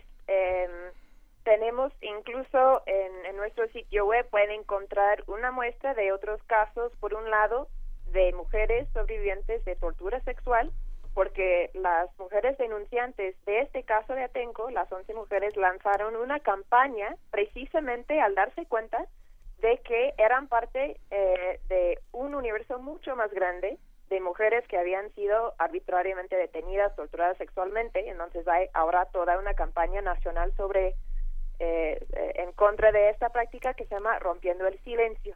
Eso por un lado.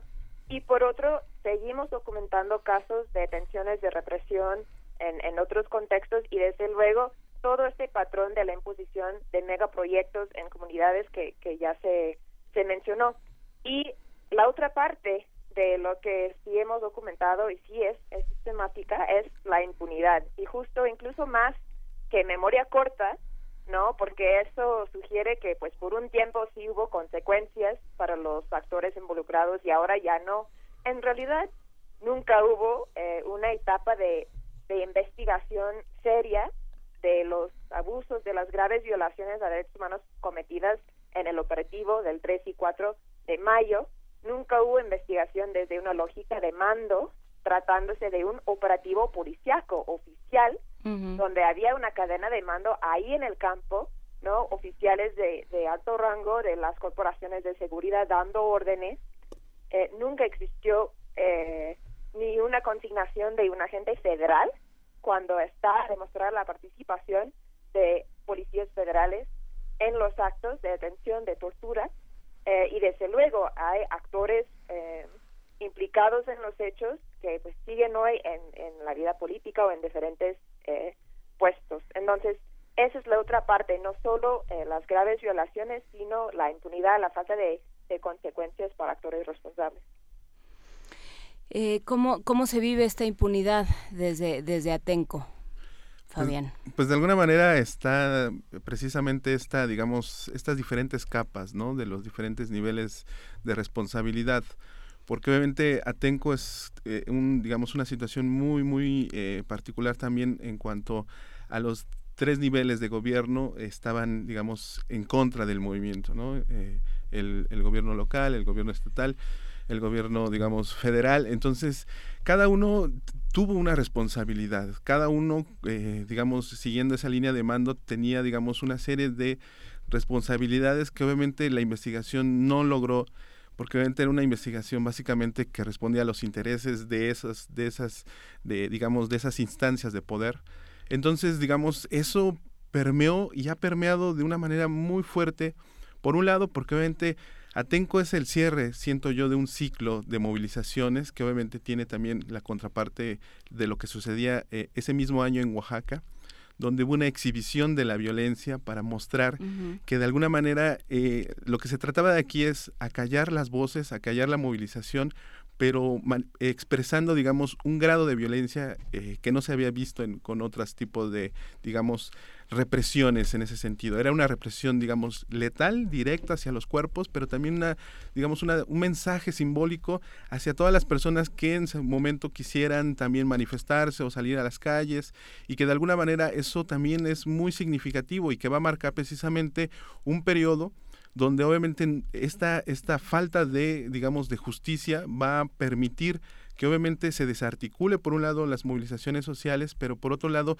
se pongan sobre la mesa otro tipo de situaciones.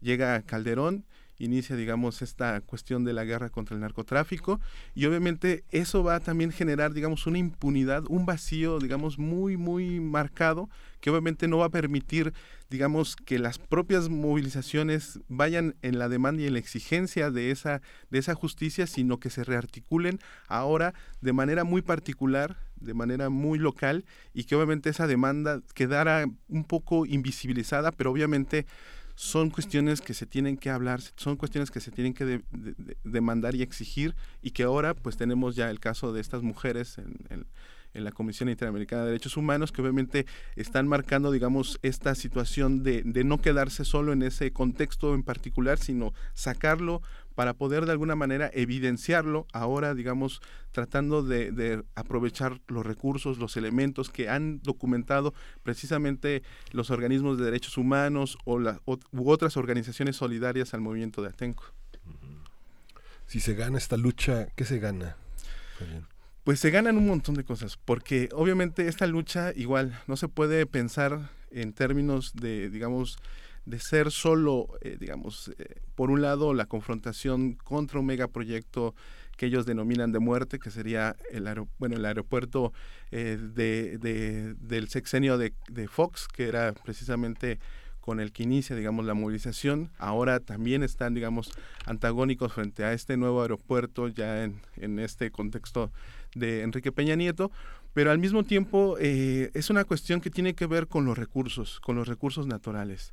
Atenco ha, construido vínculos con otros, digamos, otros movimientos que están defendiendo, por ejemplo, el territorio y sobre todo el agua. El tema del agua es fundamental.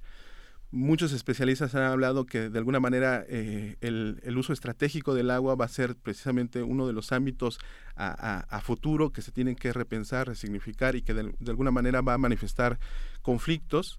A diferentes grados y que de alguna manera Xochicuautla, eh, lo que sucede en, los Pedregales eh, aquí en, la Ciudad de México, tienen que ver precisamente con esta cuestión, este cuidado del agua, ¿no? Frente, digamos, a dispositivos también del Estado que intentan eh, monopolizar el, el, servicio del agua.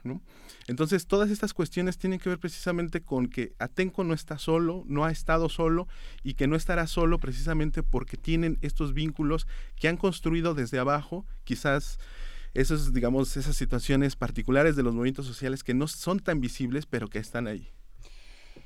Y creo que eh, creo que Miguel Ángel eh, utilizaba una expresión que, me dejó pensando que es ganar esta lucha. Eh, eh, me quedé pensando, Stephanie, de qué manera se puede ganar esta lucha, digamos, independientemente eh, de, qué pase con esta sentencia de la Corte Interamericana de Derechos Humanos, que es, eh, que es muy importante, hay toda, y, y lo hemos visto mucho en este programa, lo hemos platicado mucho, hay toda una instrumentación, hay un asunto sistémico que, que provoca y que, provoca este tipo de impunidad, que provoca este tipo de, violencia en contra de los más vulnerables, que provoca eh, que existan estos seres contra los cuales se puede ejercer violencia y no hay mayores consecuencias, que eh, a lo mejor eh, instrumenta una serie de medidas, pone a andar una serie de medidas para que para que no se ejerza violencia contra aquellos a los que se considera culpables, pero, eh, pero sí se ejerce violencia contra los testigos, como nos decía ayer Catalina Pérez Correa. O sea, hay ahí un problema sistémico. ¿Hay manera de ganar esta lucha y, cómo se la imaginarían desde el Centro PRO, Stephanie?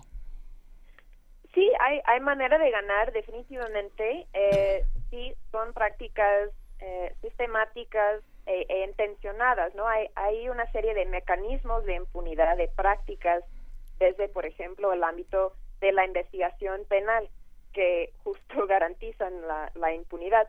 Y hay ahora más, más que nunca, hay análisis, hay diagnósticos y hay recomendaciones de, de personas e instituciones expertas sobre, por ejemplo, en, en otros ámbitos, entre otros ámbitos, en la transición a una fiscalía general, ¿no? Eh, cómo garantizar la autonomía, independencia, efectividad de esa fiscalía para empezar a revertir estos mecanismos de impunidad que vemos repetidos una y otra vez. Entonces, desde un punto de vista así, eh, un poco legal, eh, sí hay propuestas muy sólidas ahora, pero es muy importante enfatizar que realmente para ganar esta lucha, de dónde viene la fuerza eh, de esta lucha y quiénes la podrían ganar, y son las propias personas afectadas, son las comunidades, en este caso son, son 11 mujeres eh, en un litigio internacional a través de muchas otras herramientas que, que han desplegado en estos 12 años de, lucha en, en, su caso.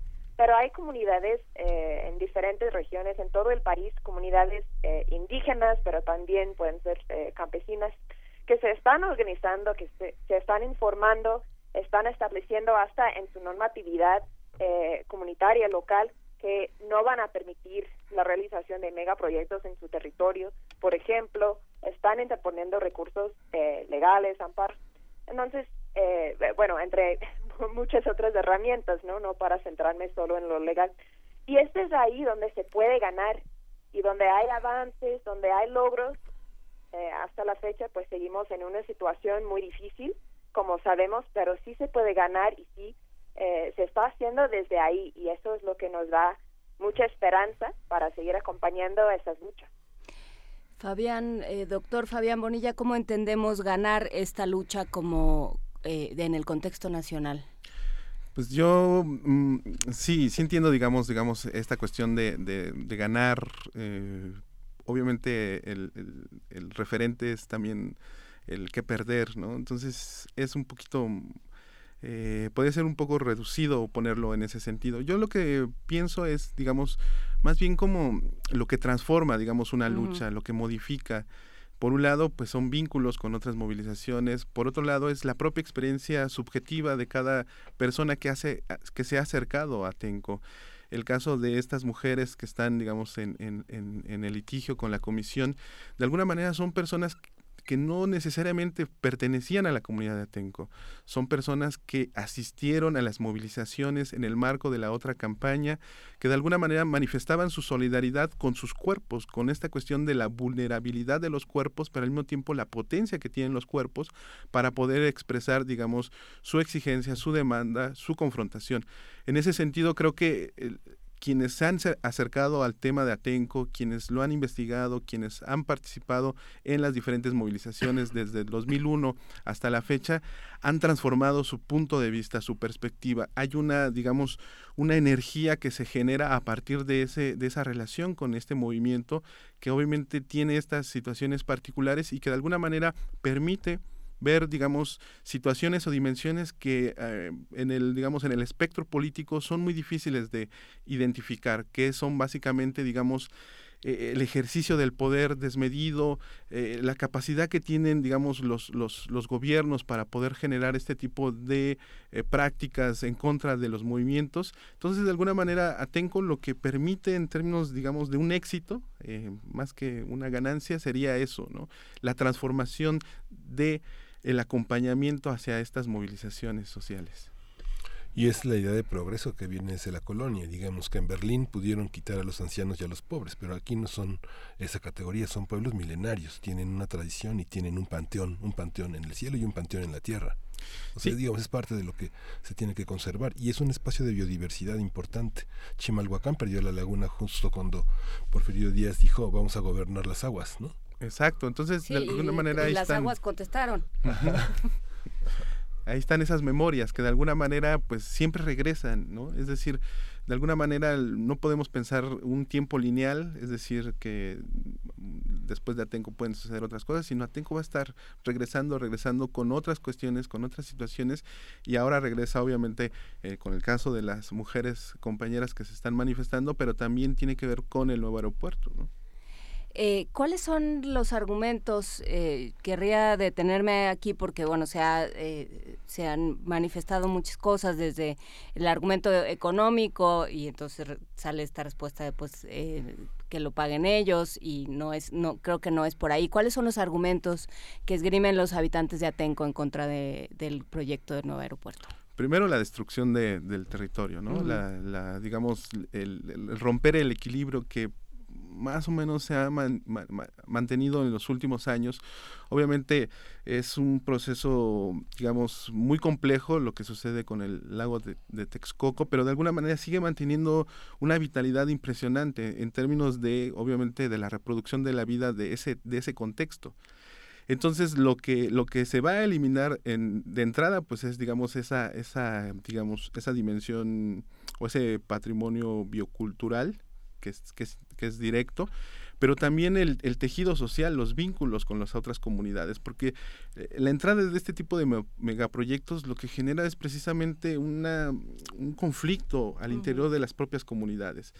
Quienes venden, quienes ceden, quienes pues dejan de lado, digamos, la movilización, porque obviamente hay una exhibición directa de, del uso de la fuerza, y entonces eso genera precisamente también una, una desestabilidad al interior de las comunidades. Y obviamente también eh, el ejercicio, las estrategias que tiene el poder, obviamente tiene que ver también con, con esta, con, con, generar estos conflictos internos, ¿no?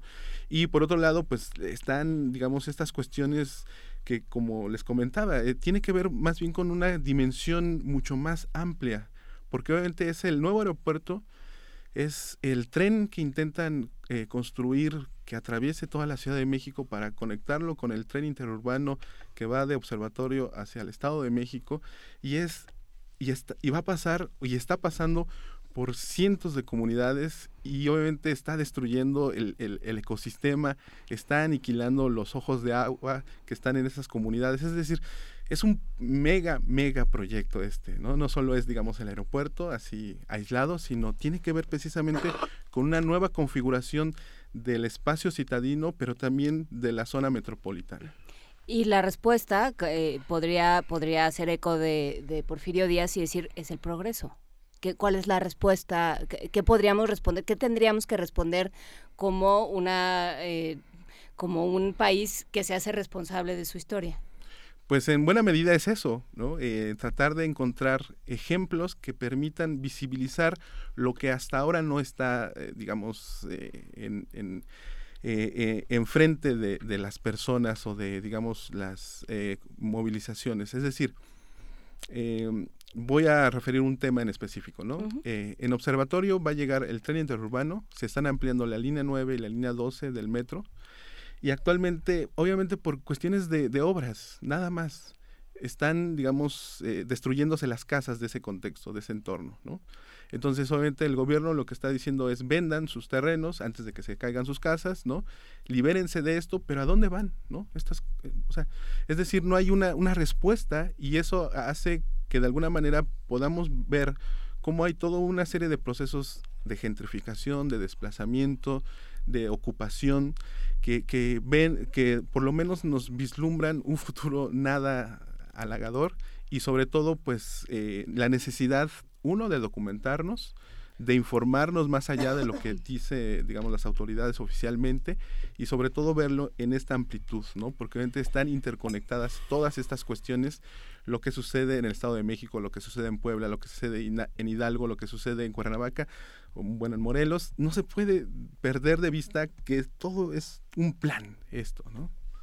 Eh, Stephanie, me llama la atención, bueno, no, no me llama la atención, pero ustedes apelaron a la Corte Interamericana de Derechos Humanos. Eh, ¿Cómo, eh, qué los llevó a esto, digamos? Se ha hablado mucho, no, no quiero decir nombres porque no, no lo tengo muy claro, pero se ha hablado mucho de no tenemos que apelar a las instancias internacionales, los mexicanos tendríamos que poder eh, dirimir nuestros problemas entre nosotros. Eh, ¿qué fue, ¿Cuáles fueron las respuestas de las autoridades que, las hicieron, que los hicieron llegar a la Corte Interamericana y, y, qué tan importante es la, la figura de los organismos internacionales? Sí, fue precisamente la, la falta de respuesta adecuada y no es un problema de los mexicanos, de las mexicanas, ¿no? De, de, las personas. Aquí es un problema de, de las instituciones que desafortunadamente en 2006 y, y hasta la fecha no brindan un acceso a la justicia eh, desde el principio. En este caso, eh, como sabemos, eh, los hechos de represión fueron el 3 y 4 de mayo es importante también hacer la mención que en este caso, como en muchos otros casos de represión de detenciones arbitrarias, además de ser eh, detenida, además de ser torturada, la persona es acusada de delitos. O sea, la víctima de las graves violaciones es, acusada de delitos que no cometió. Fue así en el caso de estas 11 mujeres y muchas personas más detenidas en Atenco. Entonces, su lucha eh, comenzó desde, desde la cárcel, desde una situación de detención también injusta. De hecho, justo el día 10 de mayo de 2006 es cuando eh, las personas detenidas reciben el auto de informal prisión, eh, cosa que en la audiencia ahora en la Corte Interamericana una de las mujeres dijo, bueno, ese fue el regalo que le dieron a mi mamá el, el Día de la Madre, ¿no? Entonces, esa primera fase de la lucha eh, tuvo que concentrarse, además de denunciar y buscar justicia por la represión, pues también pelear por la libertad, ¿no? Eventualmente eh, salen de, de, la cárcel todas las mujeres, entonces queda pendiente sí la justicia por lo que eh, les pasó, pero ni a nivel estatal en el Estado de México ni a nivel federal, porque por un tiempo hubo investigación federal también que luego se, se declinó otra vez al Estado de México. Eh, en ningún momento hubo una investigación seria, diligente, realmente encaminada o con la intención de esclarecer los hechos desde una lógica no solamente de quienes participaron materialmente, mm. eh, sino también en la cadena de mando y de diferentes formas, ¿no? Entonces, después de, podemos decir, eh, darle oportunidad, ¿no? Darle chance al propio Estado durante dos años al ver que no había ningún avance y ninguna voluntad política real de hacer justicia, es que las mujeres, estas 11 mujeres, de entre otras mujeres también sobrevivientes, decidieron llevar el caso al sistema interamericano. El papel del sistema interamericano es imprescindible en este momento para el país, desafortunadamente, porque no debería ser así y para nada, yo creo que nadie quiere pasar como pasaron estas mujeres 10 años eh, litigando en el sistema interamericano para llegar a la corte, porque así son los tiempos del sistema, porque por todos los casos que recibe el sistema, y México es el país, por cierto, que más peticiones genera cada año eh, ante el sistema interamericano. Entonces, nadie eh, quisiera pasar por todo ese camino, pero es eh, hoy una de las únicas vías para exigir justicia. Y es muy interesante ver que en casos, vamos a, poner el ejemplo, por ejemplo, de eh, casos de tortura sexual a mujeres, ¿no? Que es un tema que estamos eh, documentando mucho desde el PRO. Los únicos ejemplos de casos en donde hay alguien o hubo en algún momento alguien consignado son casos que han sido llevados al sistema interamericano. Entonces, sí, tristemente, eh, hoy por hoy sí es el camino, es un camino muy necesario para muchas víctimas porque no están encontrando respuestas aquí. Y claro, a través de esas sentencias internacionales, lo que buscan es impulsar cambios estructurales para que otras personas sí puedan, pues en primer lugar, no sufrir lo que sufrieron estas mujeres, pero sí encontrar también mejores respuestas eh, desde el Estado y, en general para eh, tener acceso a la verdad, a la justicia, a la reparación, ¿no? Pues eh, sí, esperemos que así sea. Eh, Fabián Bonilla, em, vamos a empezar un sexenio nuevo, aunque no va a parecer tan nuevo, parece ser, eh, pero, pero bueno, habrá que ver qué es lo que sucede. Y Atenco va a estar en el centro de la discusión, ¿no? De eh, un poco de soslayo, pero, pero en el centro, a partir del proyecto del aeropuerto. ¿Qué, qué, ¿Cómo están viendo los, las perspectivas? Pues una es esa, eh, digamos, es un tema que desafortunadamente a los habitantes y a las personas que están en movilización en Atenco, pues obviamente no les no se les da el estatuto dialógico, ¿no? Entonces, está hablando, digamos, los candidatos a la presidencia, en específico quienes están, digamos, en las encuestas como punteros, y está, digamos, eh, eh, eh, el, ámbito empresarial, ¿no? es, es, un diálogo entre ellos, hay un... Digamos, que pasa por encima de las cabezas de todos, ¿no? Hay, un, hay, una, hay una serie de negociaciones, hay, digamos, se construye, digamos, un contexto de un debate, pero donde están, digamos, las personas de Atenco excluidas, ¿no? Hace poco se publicó precisamente una carta manifestando, digamos, el posicionamiento del Frente de Pueblos, que de alguna manera no fue recogida eh, en, muy pocos medios, eh, al interior de, digamos, del ámbito empresarial, pues silencio total. Eh, del otro lado, de, en cuanto a los candidatos también, digamos, se hizo un mutis, ¿no? Entonces, de alguna manera eso también es como muy, es un escenario nada, nada positivo, porque obviamente de entrada no se le da, digamos, eh, eh, esto que demanda y exige el movimiento, es tener una representación, tener una voz, tener la posibilidad de que se escuchen sus argumentos, porque al final lo único que se hace es una construcción de la representación del otro, en este caso de Atenco, como los macheteros, como los violentos, como los antagonistas, y que siempre se van a manifestar en contra de todo, ¿no? Del progreso, del desarrollo, de, digamos, del beneficio de todas y todo, de todos y todas las mexicanas. Entonces, de alguna manera, eso es muy, muy, eh, digamos, eh, nada, nada propositivo verlo hacia el futuro. Ojalá que haya una sensibilidad y que obviamente digamos tanto la clase política como digamos los ámbitos empresariales pues en algún momento les caiga, digamos, esta sensibilidad de, en algún punto, ¿no?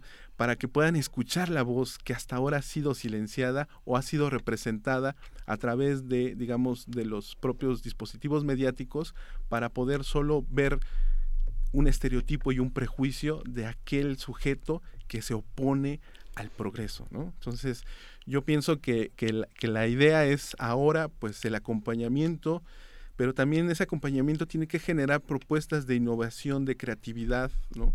Porque obviamente están las marchas, están las movilizaciones. Hace poco, eh, en el marco del, de, digamos, de lo que ellos están también como resignificando como el Mayo Rojo, este, pues hubo, digamos, también muy poca gente saliendo a las calles, porque obviamente también la cuestión de las marchas eh, ya ha sido demasiado erosionado, ¿no? Este, este ámbito que podría haber sido una acción política en su momento, pues ya tampoco hay, digamos, muchas eh, cuestiones a favor de este tipo de movilizaciones, pero obviamente creo que sí pueden generarse cuestiones ahí y sobre todo, pues, eh, verlo desde diferentes dimensiones, ¿no? Lo que se está haciendo en la Corte Interamericana creo que es fundamental pero también lo que se puede hacer, digamos, de este otro lado, la dimensión más comunicativa por un lado, pero también la dimensión política, los vínculos, las interacciones, el generar otro tipo de referentes y sobre todo, pues, airear, ¿no? Digamos, el discurso político, el discurso de campañas, el discurso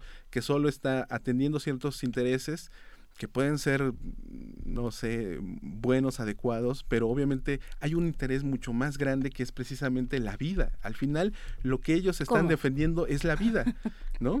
Es, esa es, digamos, la cuestión bien dramática al mismo tiempo, tan básica, pero al mismo tiempo es dramática porque ellos simplemente su defensa es por la vida.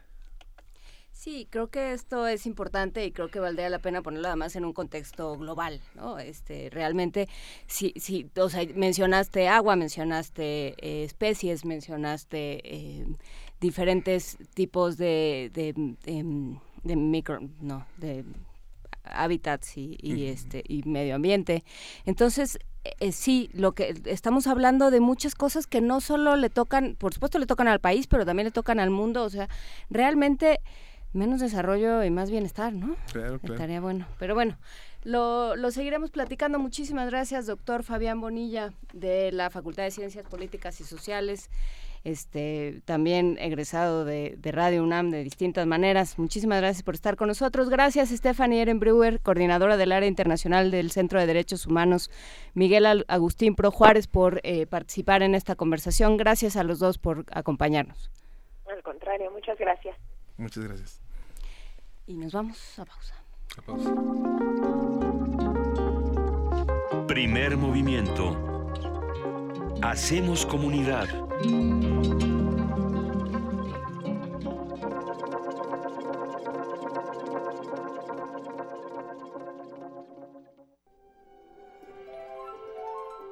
La musicalidad de la palabra, la imagen que construye, las ciudades que contiene un libro es una pieza de arte completa, incluso desde su hechura.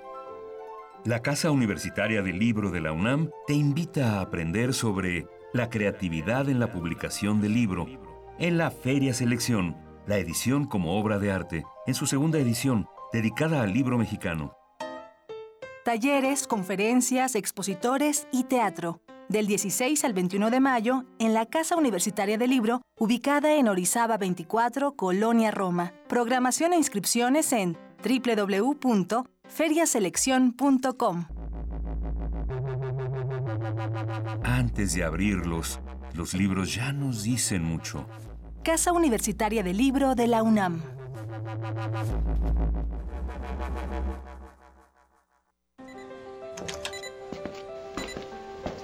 Arriba, Marco.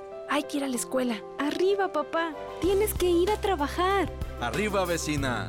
Hay que echar a andar el huerto. Arriba, Braulio. Hay que salir a correr. Arriba, mi amor. Nos toca cuidar a los nietos. Arriba, José. Hay que echarle una mano a México. Arriba, mexicanos. Nos urge cambiar el destino de nuestro país. Los valores hacen el cambio. Partido Encuentro Social. No deberíamos acostumbrarnos a vivir así a viajar así. No debería ser normal recorrer tres horas para llegar a un empleo, porque en nuestro estado faltan oportunidades. No deberían ser rutina el caos, el tráfico, la contaminación, los camiones destartalados, el mal servicio, el miedo a que pueda pasar algo malo.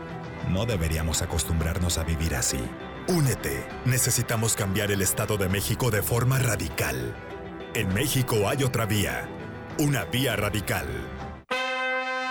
La ciencia que hacemos. La ciencia que necesitas. La ciencia que aporta. La ciencia que somos. La ciencia que somos. Iberoamérica al aire. Una coproducción del Instituto Latinoamericano de la Comunicación Educativa, la Dirección General de Divulgación de la Ciencia y Radio UNAM. Mesas de debate, reportajes, noticias, entrevistas, efemérides y mucho más podrás escuchar todos los viernes a las 10 y media de la mañana. 96.1 de FM. Retransmisión domingos a las 9 y media de la mañana por el 860 de AM. Radio UNAM. Experiencia sonora. Hablemos claro. Todas y todos tenemos que actuar juntos y decidir lo mejor para México.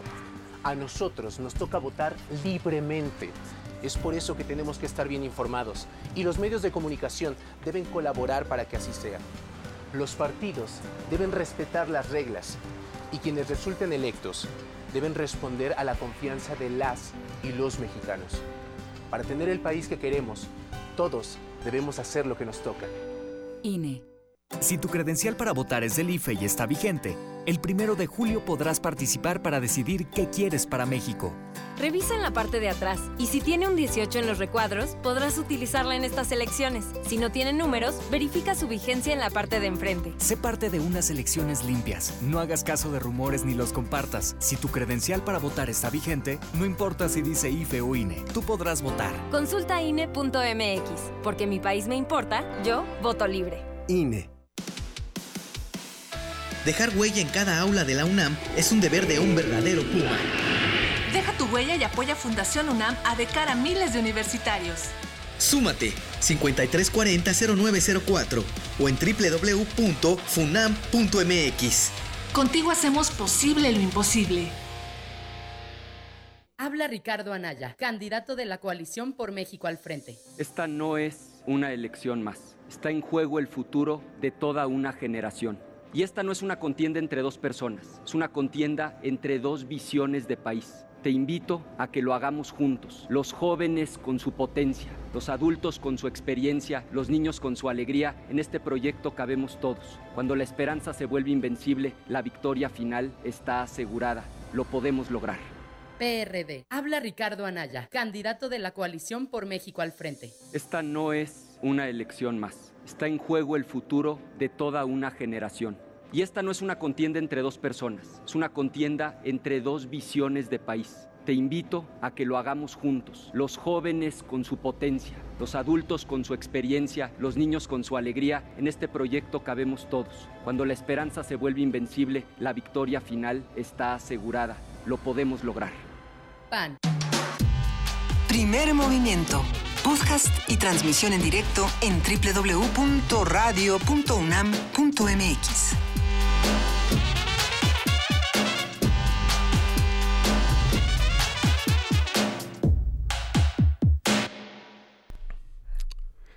Ya son las 9.05 de la mañana de este 10 de mayo y estamos en la cabina de primer movimiento aquí continuando con la tercera hora de esta, de esta emisión. Interesantísimo lo que nos exponen Fabián Bonilla López y Stephanie Erin Brewer en esta conversación sobre Atenco eh, y sobre lo que se tiene que exigir para el futuro y habrá que seguir exigiendo justamente. Sí, creo que el final de esta conversación donde eh, pues eh, Fabián, tanto Fabián como, como Stephanie hablaron de lo que se tiene que hacer, de realmente cómo hay, cómo nos tenemos que involucrar y, y hay que tomar una dimensión también, verlo desde afuera, digamos, ¿no? Tom- tomar la dimensión internacional, tanto en temas ecológicos como en temas de derechos humanos, como eh, eh, en temas de eh, que cuánto más pobres nos estamos volviendo si pensamos que este país tiene que ser de una sola manera y, y tener un solo modelo de aquello que se llama desarrollo, ¿no? en lugar de pensar en bienestar y en colaboración y, y en coexistencia. Pero bueno, esos son otros temas de los cuales nos seguiremos ocupando porque es lo nuestro. Nos seguiremos ocupando, así como nos ocupamos todos los días de la poesía necesaria. ¿Ya están listos? Vámonos para allá. Primer movimiento. Hacemos comunidad.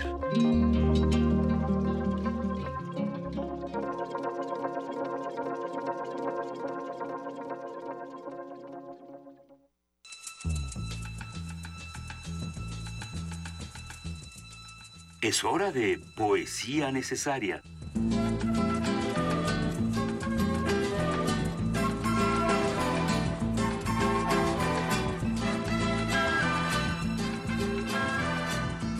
Poesía necesaria, querido Miguel Ángel Quemado. Sí, voy a leer eh, Tres Mujeres, un fragmento de Tres Mujeres de Silvia Plath, que es un poema organizado en tres voces, extraordinario de esta escritora estadounidense que nació en 1932 y murió, eh, siempre se muere de manera prematura, pero ella murió en 1963. Y este poema es muy, muy interesante. Eh, voy a acompañarlo, eh, lo vamos a acompañar con una canción de Pink Floyd que viene en el álbum The Wall, que se llama Mother. Tercera voz. Es una pequeña isla, dormida y apacible. Y yo soy un blanco navío mugiente. Adiós, adiós. El sol está caliente, muy lúgubre. Las flores de esta sala son rojas y tropicales. Vivieron toda su vida detrás del vaso, cuidadas con ternura. Todavía enfrentan un invierno de sábanas y rostros blancos. Tengo muy pocas cosas en mi valija. Los vestidos de una mujer gorda que no conozco. Allí está mi peine y mi cepillo. Hay un vacío. Soy tan vulnerable de repente. Soy una herida que abandona el hospital. Soy una herida que dejan partir. Atrás dejo mi salud. Dejo a alguien. ¿Qué querría adherirse a mí? Desato sus dedos como vendajes. Me voy. Segunda voz. Soy mía de nuevo. Todo está en su lugar. Estoy desangrada, blanca como la cera, no tengo ataduras, soy plana y virginal. Esto quiere decir que nada ha sucedido, nada que yo no pudiera estar borrado, arrancado, raspado, recomenzado. Estas pequeñas ramas negras ya no piensan en florecer, y estos cauces tan secos ya no sueñan con la lluvia. Y esta mujer que me encuentra en los escaparates está impecable. Estuvo a punto de ser transparente como un espíritu.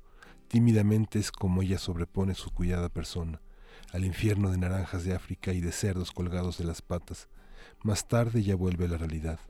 Soy, soy, soy yo, quien saborea la amargura entre los dientes, la incalculable maldad cotidiana. Silvia Plath.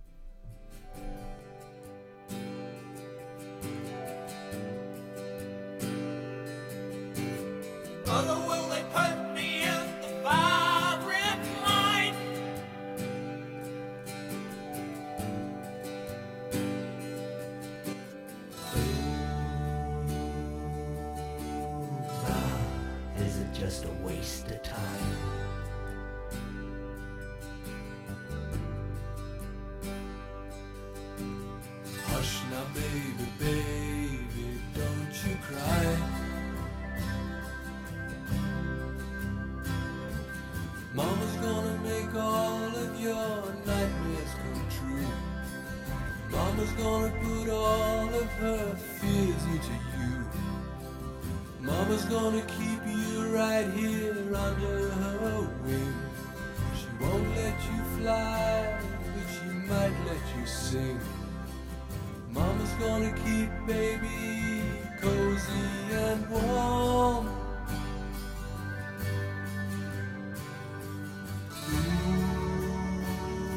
Ooh, babe.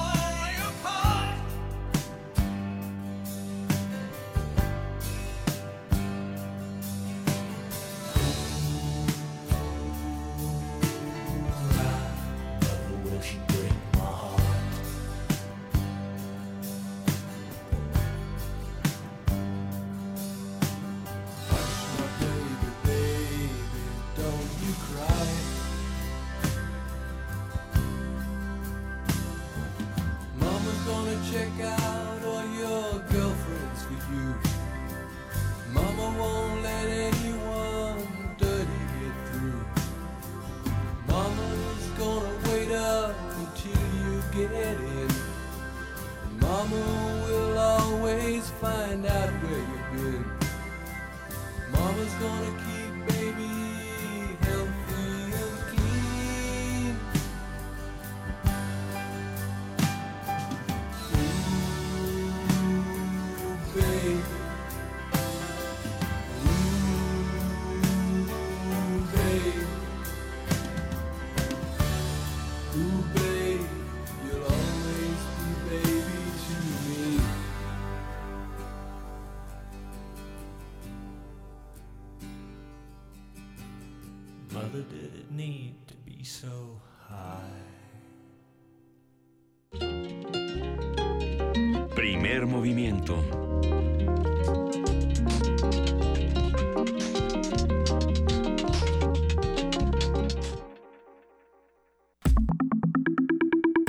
La mesa del día.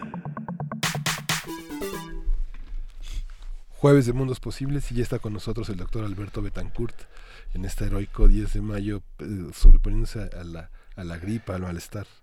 Pero aquí Sí, estamos. Miguel Ángel, ¿qué tal? Buenos días. Luisa, Buenos Juan días. Inés, ¿qué tal? ¿Qué travesura vamos a hacer hoy? ¿Qué vamos a hacer, No sé, querido Pinky, Alberto la misma de todos los días. Cuéntanos. Eso suena bien. Pues miren, yo quisiera platicar con ustedes sobre el grave riesgo que existe de que un muy pequeño grupo de empresarios intente imponerle a nuestro país lo que podríamos llamar una democracia acotada, en la que se vale elegir ciertas Mm. cosas siempre y cuando todo siga igual.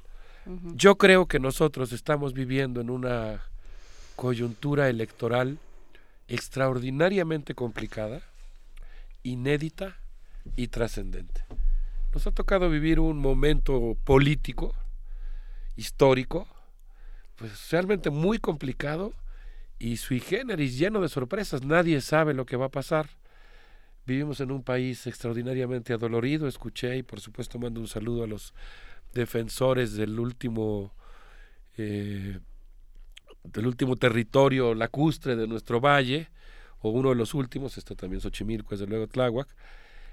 Pero bueno, vivimos en un país extraordinariamente adolorido, tenemos por lo menos 50 homicidios diarios, tres secuestros, 470 robos diarios. Me asomé a las cifras de la reunión de consejeros de seguridad pública, Así que el dato que voy a dar pues realmente me pareció estrujante. Ellos dicen que hay 20 millones de delitos denunciados cada año y se presume que hay otros 20 millones de personas que padecen eh, algún delito y que no lo denuncian. 40 millones de personas, casi la mitad de la población de nuestro país, que es víctima de algún delito a lo largo del año. Bueno, en ese contexto tan difícil el proceso electoral tiene su chiste están muchas cosas en juego y pues por el momento la mayoría de las encuestas de las encuestas parece mostrar que el movimiento popular electoral que apoya a Andrés Manuel López Obrador lo ha llevado a la cumbre de su popularidad. Hace unas dos semanas viendo la encuesta que publicaba el periódico El Universal yo me di cuenta que incluso sumando los votos de José Antonio Mid y Ricardo Anaya incluso sumando los votos, cosa que es prácticamente imposible, porque aún si hubiera un acuerdo público subterráneo, no todos los priistas van a votarían por Anaya, ni todos los panistas votarían por Mitt, pero el hecho es que, a pesar de eso, la verdad es que, pues, todavía pueden pasar muchas cosas. Las los- encuestas no siempre dicen lo que va a no, ocurrir. y todos ¿no? los actores políticos están poniendo todo su oficio y sus pasiones para tratar de incidir en el resultado electoral. Entonces, pues pueden pasar muchas cosas todavía. Y por ejemplo, pues yo he mencionado aquí, uno de los riesgos que yo veo es que hay un grupo muy pequeño de empresarios, los más ricos y poderosos de México, que intentan imponer esto que he llamado una democracia acotada. Por lo pronto lo que tenemos es que José Antonio Meade y Ricardo Anaya se están disputando enconadamente el segundo lugar para desde ahí tratar de negociar una alianza que les permitiera crear un frente contra Andrés Manuel López Obrador y poder cerrarle el paso de aquí al día de la elección. Así que yo para mi directorio, para mi diccionario personal con los actores políticos he tratado de eh, rastrear un poco eh, el discurso político de Ricardo Anaya. Yo hoy quisiera hacer algunos comentarios respecto a sus acciones. En Tolvanera, Roberto Zamarripa, que lleva muchos años cubriendo al PAN, eh, afirmó el 7 de febrero que Andrés Manuel López Obrador contiende contra tres candidatos panistas. José Antonio Mit, Margarita Zavala y Ricardo Anaya. Mit fue director de banca en Hacienda y director de Ban Rural con Fox y fue secretario de Hacienda y secretario de Energía con Felipe Calderón. Por su parte, Ricardo Anaya fue subsecretario de Turismo, fue presidente del PAN y Margarita Zavala pues tiene 30 años de militancia en ese partido. De tal manera que Andrés Manuel López Obrador pues está enfrentando a tres panistas. Eh, por otra parte, Salvador García Soto, que sigue eh, a Ricardo Anaya en el periódico El Universal, nos recuerda que Ricardo Anaya contendió en el año 2000 eh, por una diputación local y obtuvo el 7.4% de los votos frente al 62% del candidato del PRI. Fue posteriormente secretario particular del gobernador queretano Francisco Garrido Patrón, quien en 2009 lo impulsó a diputado local y posteriormente a coordinador de la facción panista. Trabajó en el sexenio de Felipe Calderón, fue subsecretario de Planeación de la Secretaría de Turismo y después, eh, en 2009 me parece, en 2012 se convirtió en diputado federal plurinominal. Y ahí se acercó, estoy siguiendo a Salvador García Soto, que es la fuente a la que hoy hago referencia en este, en este apartado, digamos, se acercó a Manlio Fabio Beltrones, a quien pidió, bien entrecomillada la frase en el texto de Salvador García Soto, apoyo y consejo. Y con el apoyo del coordinador panista Luis Alberto Villarreal, que después se hizo muy famoso por los moches, eh, Ricardo Anaya respondió el primero de septiembre de 2013 el informe presidencial de donde saltó a la presidencia de la Cámara de Diputados, donde operó nueve de las doce reformas impulsadas por el presidente Enrique Peña Nieto. De tal manera que, no solamente como él ha dicho, fungió como presidente de la Cámara de Diputados, sino que en, ese cargo él operó la aprobación de las reformas. En ese sentido, yo pienso que hay una impostura en su discurso, porque él tiene que presentarse como lo que es, ¿no? Digamos, un continuador de la política de Enrique Peña Nieto, la cual ha defendido públicamente, existen eh, una enorme cantidad de evidencias, y como tal, pues ahora pues eh, le cuesta, creo yo, trabajo presentar algo en lo que se pueda él mostrar como auténtico opositor, porque pues él apoyó estas reformas. Bueno, le estás pidiendo que obre con congruencia. Pues sí, yo creo que los mexicanos del PAN y del PRD.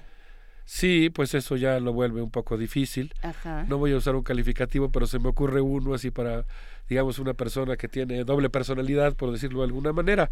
Bueno, en ese momento, cuando él era presidente de la Cámara de Diputados, Luis Videgaray fue el enlace entre la Cámara y los Pinos. Hubo una intensa relación y una alianza estratégica entre Ricardo Anaya y Enrique Peña Nieto, y el 5 de febrero de 2014, Ricardo Anaya pronunció un encendido discurso en el, Teatro de la República para lisonjear, lisonjear a un extasiado presidente Enrique Peña Nieto. En un momento más yo le voy a pedir de favor a nuestra amiga María Nuche si nos hace favor de poner el vínculo de este discurso que me parece verdaderamente interesante. En ese momento Ricardo Anaya dijo, lo voy a citar textualmente, fueron tantas y tan trascendentes las reformas promulgadas por el presidente de la República que no hemos terminado de dimensionar la importancia de las mismas. Eh, la importancia de los cambios. México vivió en los últimos meses el cambio institucional más importante en los últimos 100 años. Creo profundamente en la ruta trazada por las reformas. En tiempos de la revolución, Mucha gente escondió aquí en esta hermosa ciudad muchos tesoros. Señor presidente, le dijo Ricardo Anaya a Enrique Peña Nieto, hoy los que estamos aquí nos llevamos el gran tesoro de sus reformas. Eh, a partir de ese momento, pues eh, él prosigue una relación de alianza estratégica con Enrique Peña Nieto y de acuerdo a un texto de Álvaro Delgado publicado en proceso, eh, esto llevó a que en el debate de junio de 2015 eh, Javier Corral afirmara a Ricardo Anaya, se le han hinchado las manos de aplaudirle al presidente Enrique Peña Nieto. Entonces, bueno, este es el primer momento, digamos, la gran luna de miel eh, política que se establece entre ambas personalidades. Y posteriormente, esta parte a mí me queda un poco más oscura, me es más difícil de desentrañar, viene una ruptura, de acuerdo, vuelvo a, a García Soto, eh, hay, al parecer, él dice que el motivo de la ruptura es porque Ricardo Anaya se acerca con Carlos Salinas de Gortari y a partir de ese momento pues empieza a haber un distanciamiento entre ambos. Según una fuente cercana a la presidencia, dice Salvador García Soto, Aurelio Nuño fue quien propuso la estrategia de acusar penalme- penalmente a Ricardo Anaya. El 5 de marzo de 2018, Ricardo Anaya declaró ante la sede del Movimiento Ciudadano, ya estuvo bueno de que haya intocables en este país. Aquí, el que la haya hecho la tendrá que pagar, y esto incluye al presidente de la República. Perdón, esta última parte es una cita de Álvaro Delgado, no de, no de Salvador García Soto. Retomo Serpientes y Escaleras, eh, una nota del 21 de abril, en la que Salvador García Soto afirma que en una fiesta que se convirtió en un gran acontecimiento político, el cumpleaños de Carlos Salinas de Gortari, en residencial Bosque de Tlalpan, varios de los asistentes le pidieron al presidente Enrique Peña Nieto menguar su animadversión por Anaya y crear condiciones para una alianza. Después de la fiesta, esto dice Salvador García Soto, eh, Luis Videgaray volvió a acercarse a Ricardo Anaya para pedirle que bajara los ataques contra Mit y se concentrara en López Obrador. Al parecer esto no está explicado. eh, en, en unos días posteriores, Salvador García Soto publica en Serpientes y Escaleras, pues no sé si decir otra versión o si hubo un cambio de rumbo, pero lo que él afirma es que eh, después de esta, digamos, de este primer intento de negociación, eh, lo que ocurrió fue que un grupo de empresarios, Ramírez, Larrea, Tricia, Bayares y X González, se reunieron en privado con Ricardo Anaya para pedirle moderar su discurso contra el presidente y Mit, y posteriormente fueron a Los Pinos a hacerle la misma solicitud al presidente. Es un asunto muy delicado lo que ellos están planteando. Eh, lo que está planteando Salvador García Soto, yo me estoy ciñendo a su artículo, no me consta si esto realmente ocurrió, lo que estoy haciendo es citar la fuente, y dice que la presión contra el presidente fue tan fuerte que el presidente tuvo que responderles en público con un contundente, con Anaya no, no vamos con Anaya, ni le muevan a eso porque por ahí no vamos. El presidente dijo, si quieren alianza sería con Mit como candidato. Y a los pocos días, estamos haciendo referencia a la semana, eh, eh, el equipo de José Antonio de, Mit realizó un, rea- un reajuste y planteó que ningún voto a Naya y nombró a, a René Juárez Cisneros como presidente del PRI, lo cual no sé a ustedes, pero a mí me puso en estado de alerta por los vínculos que tiene René Juárez Cisneros con eh, Rubén Figueroa Alcocer, que como todos sabemos, porque forma parte de la historia de México, está involucrado o estuvo involucrado con la matanza de Aguas Blancas. Muchos analistas han leído este, esta designación de René Juárez Cisneros como el hecho de que entra el equipo duro, el equipo de operadores electorales, el equipo que, como dijeron recientemente, está dispuesto a pelear a muerte por ganar las elecciones. Es que desde, desde el principio de tu, eh, de, tu comentario, Alberto, lo que estoy pensando es en la elección del Estado de México, ¿no? O sea, eh, no, no es o sea, no, no se nos ha olvidado, ¿no? No se nos ha olvidado cómo fue ese proceso electoral, cómo, cómo eh, llegaron todos los operadores, cómo teníamos a todos los eh, secretarios de gobierno todo- eh, los secretarios de Estado todos los fines de semana en sus tiempos este, privados, este, en sus tiempos libres, eh, haciendo campaña, ¿no? Rosario Robles, José Narro, o sea, realmente hay, hay una lista importante y una y un antecedente fundamental para este tema, ¿no? O sea, no sé, ¿qué? ¿Ya, ya se les olvidó cómo operaban hace tres meses? ¿Ya perdieron el manual? No, no citas cualquier caso, ¿no? La elección en el Estado de México fue realmente un ejemplo de lo que puede ser una elección en la que hay autoridades federales, estatales, con las manos metidas en el proceso electoral. Y por cierto, de ese proceso me estaba yo acordando, de ese proceso electoral, eh, algo que me llamó mucho la atención es que circuló en la prensa la versión de que había habido un acuerdo entre el PRI y el PAN en el sentido de que ahí no iba a haber una alianza entre el PAN y el. PRD, cosa que a mí me llamó mucho la atención porque en otros estados de la República sí ocurrió y nosotros hemos citado aquí el texto El Amaciato de Álvaro Delgado, en el cual se menciona claramente que hubo un acuerdo entre el presidente Enrique Peña Nieto, entre el, el aquel entonces gobernador del Estado de México, Enrique Peña Nieto, y el entonces presidente Felipe Calderón, en el sentido de que no hubiera una alianza electoral entre PAN y PRD en el Estado de México. En aquella ocasión incluso se habló de que el pacto se firmó en la Secretaría de Gobernación. Eh, eso parece apuntalar la idea de que efectivamente pudiera haber habido, como se insinuó en la prensa, otra vez un acuerdo entre el PAN y el PRI en el sentido de que en el Estado de México no irían en la alianza el PAN y el PRD. Yo creo que es un momento de relajarnos un poquito, si les parece bien. Pienso que podríamos escuchar a Vincent Velázquez con esto que se llama La llama de la esperanza para activar nuestras fibras Vamos. ciudadanas.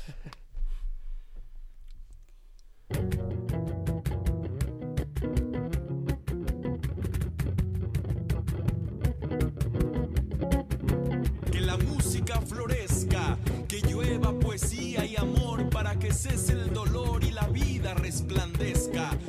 palabra humedezca la memoria, el corazón, que el poder de la intuición nos ilumine y embriague para que nunca se apague la llama de la pasión. Que las musas y los hados en mágico abracadabra, con el canto y la palabra aticen fuegos sagrados. Que amores apasionados alumbren la lontananza. Que cada paso en la danza dibuje mundos risueños y que encienda nuestros sueños la llama de la esperanza.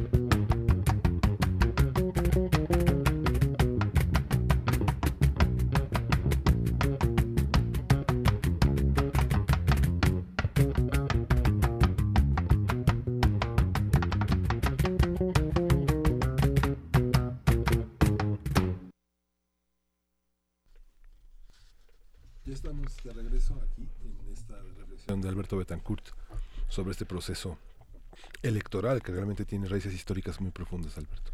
Sí, gracias, eh, Miguel Ángel. No, no sé qué opines, pero yo la verdad pienso que debido a la complejidad, la importancia y la intensidad pasional que tiene este proceso electoral, nos obliga a todos, o por lo menos yo diría es muy recomendable para todos, el tratar de seguir los acontecimientos de la manera más puntual que se pueda.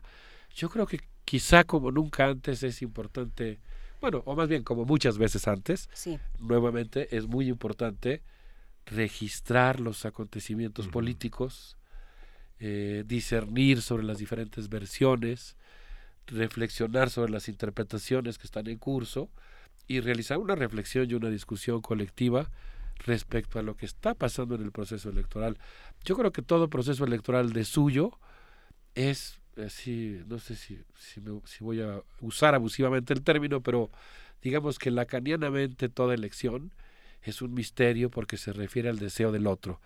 Y al deseo de muchos otros, a un deseo colectivo, siempre es un misterio por quién va a votar la gente. Pero en esta ocasión, pues yo creo que es muy interesante eh, analizar todo lo que está pasando o todo lo que pase de aquí al día de la elección. Hay un algoritmo del deseo, Alberto, que, hemo- que, que- que se trabajó durante el sexenio de Calderón y se trabajó en la elección del Estado de México, ¿no? ¿En Que qué sentido?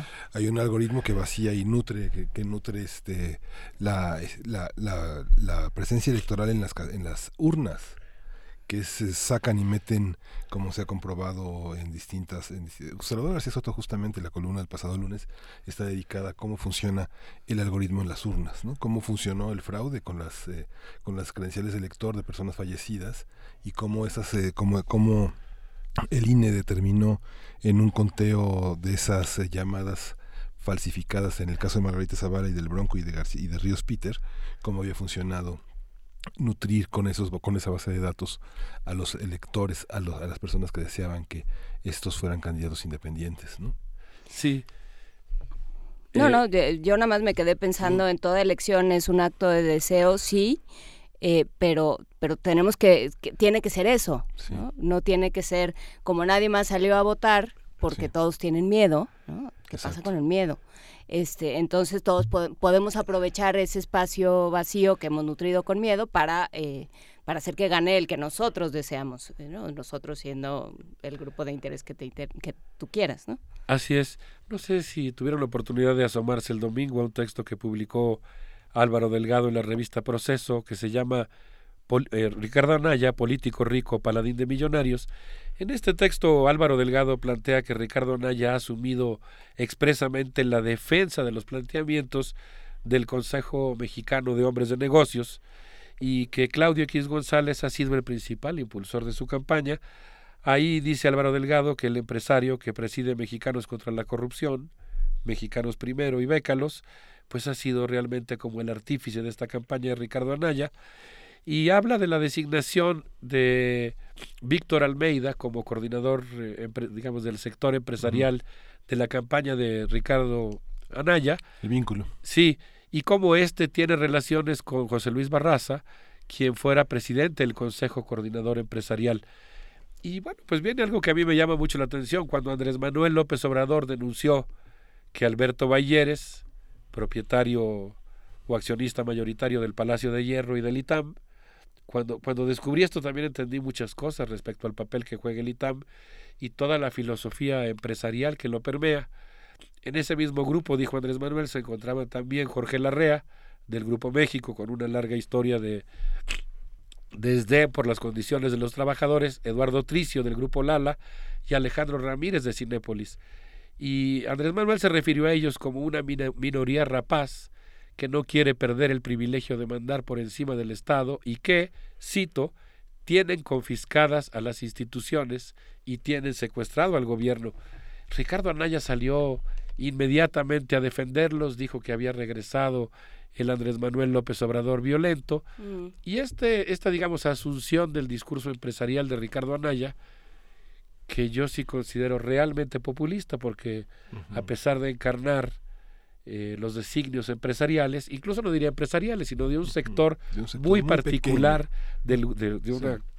clase muy compleja y muy heterogénea que es la de los empresarios, pues él se presenta, lo vi por ejemplo en esta pasarela amarilla gigantesca que instalaron en el Monumento a la Revolución durante el 29 aniversario de la fundación del PRD, lo vi, me refiero a los medios de comunicación, y se presenta como si estuviera eh, encarnando intereses vinculados a la tradición a la que pertenecía antes el, el PRD. o sea que es el heredero de Berto Castillo y de Cuauhtémoc Cárdenas Imagínate nada más qué, qué papel. Eh, y lo mismo en el, en el encuentro con los 800 consejeros de Citibanamex, eh, el candidato pues habló de la importancia, por ejemplo, de cerrarle el paso a la CENTE eh, y de combatir a quienes se oponen a desmantelar la reforma educativa. Yo he mencionado aquí que a mí me parece que la importancia que pueda tener la candidatura de Andrés Manuel López Obrador es directamente proporcional a la capacidad que tenga ese movimiento de desmarcarse de lo que han sido las políticas aplicadas por Enrique Peña Nieto. Y creo que en ese sentido, pues lo que vamos a ver el día de la elección es una especie de referéndum. Y el referéndum sería, ¿quiere usted continuar con las políticas públicas que se han aplicado en el sexenio de Enrique Peña Nieto? ¿Sí o no? Y ese sí o no creo que en buena medida se va a expresar a partir de si se vota por cualquiera de los candidatos o se vota por Andrés Manuel López Obrador, candidato que por supuesto también, pese a su importancia histórica, tiene sus propias contradicciones y ha titubeado en puntos esenciales, pero que ha mencionado algunos elementos que a mí me parecen que sí lo distancian en cierto sentido de, las, de la continuidad. El tema de echar abajo la reforma educativa, el tema del aeropuerto que se acaba de abordar aquí, eh, el tema de revisar la reforma, la reforma energética. Y en este sentido, pues me parece a mí que lo que ha hecho Ricardo Anaya, pues en buena medida ha sido asumir más bien esta eh, visión empresarial y lo ha hecho, por ejemplo, cuando se presentó en la reunión de los eh, del Consejo Mexicano de la Radio y la Televisión, en donde dijo que los spots representan una confiscación del tiempo privado que se podría utilizar para hacer negocios. Obviamente, pues es una visión en la cual le parece que el hecho de que haya una comunicación política pública, todos, todos estamos, por supuesto, saturados con los spots, pero ahí es donde yo creo que uno tiene que ser responsable. El modelo de comunicación que se ha implementado ha impedido lo que ocurría antes y es el hecho de que los partidos transferían fuertes sumas de dinero a los medios de comunicación privados para, para promocionar a sus candidatos. Y creo que ahora pues eso ha cambiado un poco y por eso es muy ilustrativo del, de la visión del mundo que tiene Ricardo Anaya el hecho de que él haya pensado en, en el tiempo público como una especie de confiscación del tiempo al aire que se podría aprovechar para hacer negocios. Lo analizamos ayer en una mesa dedicada a la CIR y la participación de los candidatos frente a esta asociación de radiodifusores y, y de televisión de, del país. Fue, fue muy interesante, se puede consultar ese podcast que fue la nota nacional de Primer Movimiento. Ah, yo me lo perdí, fíjate, te lo, voy a buscar. Es muy interesante. Lo hablamos, sí, el lunes con Aime Vega. El lunes. Ah, qué bien, el lunes entonces. Sí. Es un tema muy importante, lo, lo voy a buscar desde luego. Eh, yo quisiera pues eh, terminar con dos ideas muy rápidamente. La primera es una cosa que plantea Roberto Samarripa en su columna Tolvanera en la que describe la visita que hizo Ricardo Anaya a Lagos de Moreno para promover la candidatura de Enrique Alfaro del Movimiento Ciudadano que provocó un shock en los panistas históricos. Y dice Roberto Samarripa, que ha seguido al PAN durante décadas, que Anaya ha destruido el PAN y que pues actualmente está enfrentado con tres expresidentes de ese partido, con Felipe Calderón, con Manuel Espino y con Germán Martínez, y que frente a la parroquia de Nuestra Señora de la Asunción, cuando Alfaro pidió a los militantes panistas que escondieran sus banderas, provocó un verdadero shock en los panistas de vieja cepa que estaban ahí, que no daban crédito a lo que estaba ocurriendo. La verdad es que el PAN se está desgajando no, bueno, intenta eh, compensar esos votos con la suma que está haciendo de otros partidos como parte del, del, frente, pero la verdad es que el panismo se está desgajando y incluso llegamos a ver eh, en la semana anterior como en algunos mítines de Andrés Manuel López Obrador se presentaba gente con banderas panistas. Entonces, eh, me parece que este es un, es un dato interesante. Finalmente yo quisiera decir algo que me preocupa mucho y que me parece que que vale la pena hablar porque yo creo que nosotros tenemos que contribuir a crear un clima, un clima de diálogo y de paz para la jornada electoral. Tú, Juan Inés, mencionabas el hecho de que el temor podría jugar un papel importante en el proceso electoral y lo que tenemos que hacer entre todos los mexicanos es desmantelar la posibilidad de que haya, no sé, por ejemplo, la aparición de grupos eh, organizados, ¿no? Eh, de golpeadores. A mí me preocupó mucho, por ejemplo, el día del debate, la presencia de algunos grupos pues eh, digamos eh, intimidadores que estaban afuera de la, del Palacio de Minería y yo pienso que a todos nos preocupa el hecho de que pudiera haber este tipo de manifestaciones. Por supuesto, lo que pasó esta semana con Ricardo Alemán me parece que es muy ilustrativo del, del tipo de cosas que se tienen que impedir, ¿no? El hecho de que haya llamados a la violencia. Yo creo que el lenguaje siempre es una, un espacio en el que se manifiestan los valores, los temores de la sociedad, y pues es un espacio también, digamos, de combate.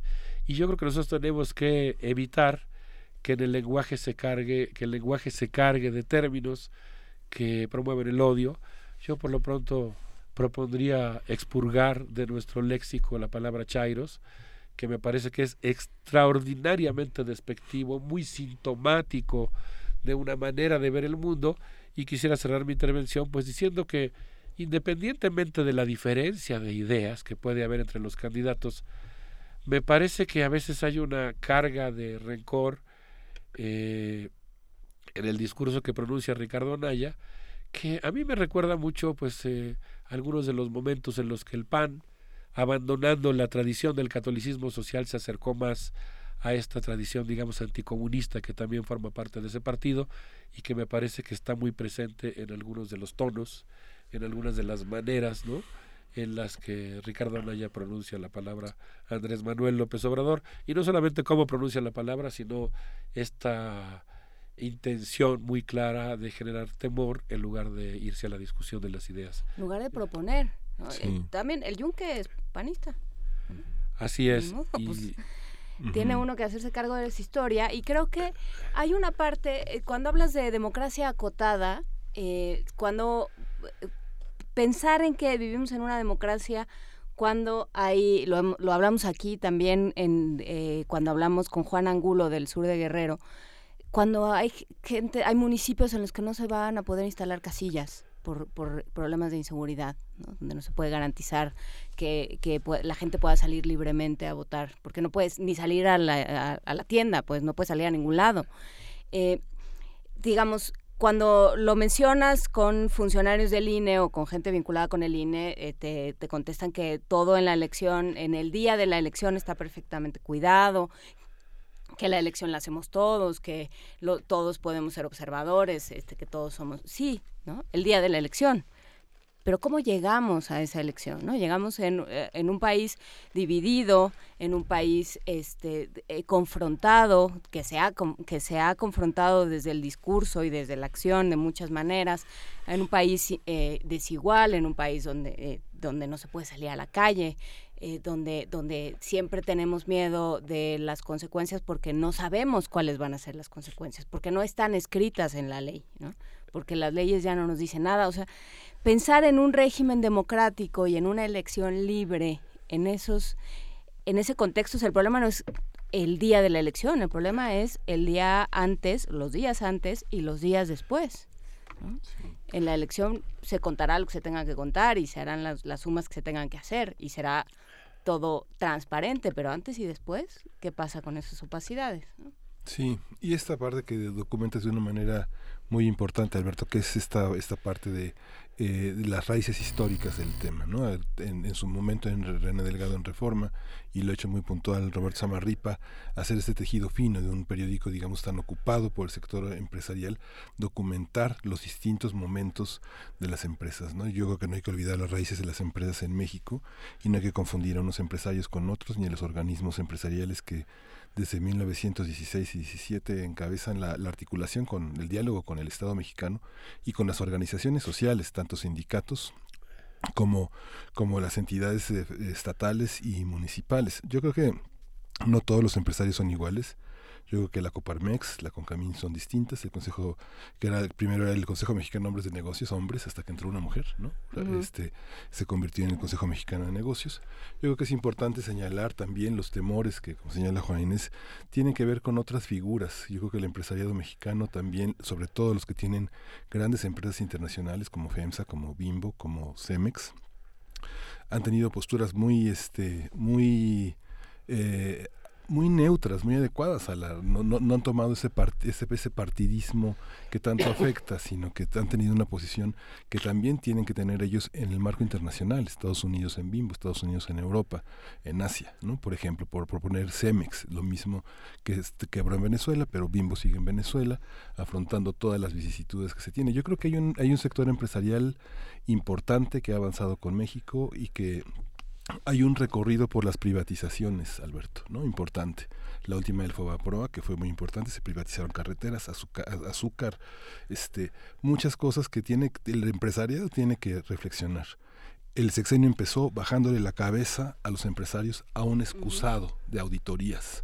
Yo creo que tienen que recordar eso, los empresarios, para enfrentarse a un estado también tremendo, ¿no? Recuerdo el empresariado enfrentado a Gil Díaz, hay muchas cosas que tienen que recordar los empresarios y las humillaciones que han sufrido del prismo, ¿no? del, del, partido en el gobierno y también del gobierno de Calderón. ¿no? Sí, es que el corporativismo no solamente ha existido en el sector obrero o en el sector uh -huh. campesino, el corporativismo en el sistema político mexicano ha existido de manera muy fuerte sí. en el sector empresarial y yo creo que lo que acabamos de ver con el desplegado así, ¿no? Fue justamente una muestra de corporativismo realmente extraordinario.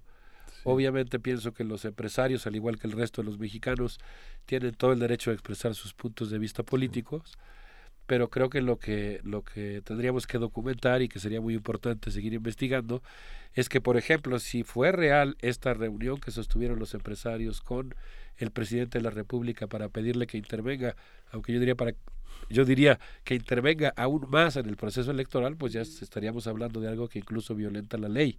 Creo que a eso se debió la reacción del presidente que salió a decir que no es cierto, que nadie lo estaba buscando, eh, el vocero de la presidencia que tuvo que salir a hacer la aclaración eh, respecto al tema. Eh, y en ese sentido, pues yo coincido contigo, creo que lo que sí tiene que cambiar es este modelo en el que muchos empresarios se han enriquecido al amparo del poder público y pues no sé, pienso por ejemplo en la presencia de Diego Fernández de Ceballos en la eh, en el equipo más cercano, en el entorno de Ricardo Anaya. Diego Fernández de Ceballos, por decir algo, según Ana Lilia Pérez, pues se manipuló para que llegara Nava a la, al despacho de asuntos jurídicos de Pemex y pudiera garantizar eh, que se facilitara el hecho de que Oceanografía pudiera eh, evitar los juicios que se iban a abrir en su contra, ¿no? Entonces ha, habido todo un tráfico de influencias que es necesario combatir y que es lo que tiene que terminar y que no tiene nada que ver con lo que otro, otro tipo de empresarios está haciendo y que son empresarios que han eh, pues que no se han aprovechado del poder público o que no han practicado el tráfico de influencias. Hay que revisar eh, quiénes se han enriquecido de las privatizaciones desde el 82 hasta el 2006. Yo creo que hay, hay, muchos trabajos que documentan esos procesos de enriquecimiento, tanto en el continente, en África, en América Latina, en Europa. Eh, todos los procesos vale la pena documentar cómo la privatización funciona como un regalo y como una canonjía política. ¿no? Y las, las, concesiones, las concesiones radiofónicas también ayudan, muchachos. Pues eh, muchas gracias a todos. Eh, yo les propongo que sigamos muy atentos documentando la vida política de México y les propongo que nos despidamos con Armando Rosas, eh. eh con el ombligo del mundo, a ver qué les parece. Armando Rosas y su camarata rupestre, un abrazo. Sí.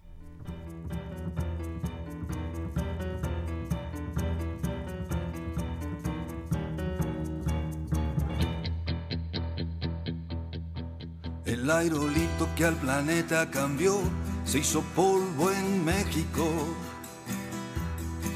El rey de España otro mundo buscó y tropezó con México. Fugitivos de televisión sueñan siempre en México. Spring Breakers buscando el amor en playas de México. El Che Guevara capturando en cartón la luz de México. La marihuana que Obama fumó se cultivó en México.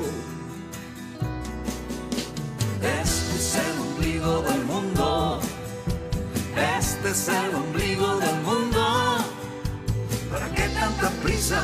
¿Para qué tanto brinco? El universo está concluido.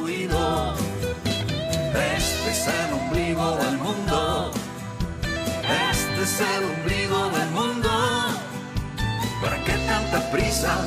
¿Para qué tanto brinco? El universo está concluido.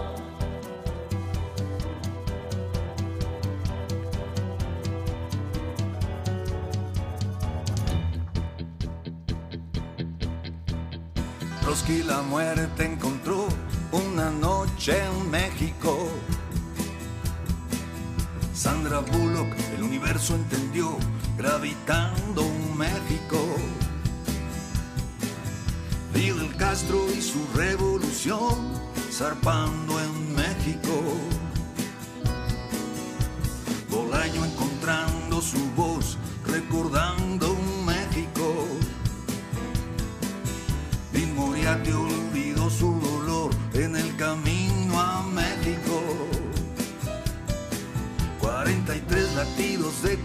Unieron a México. Este es el ombligo del mundo, también es el infierno del mundo. ¿Para qué tanta prisa? ¿Para qué tanto brinco? El universo está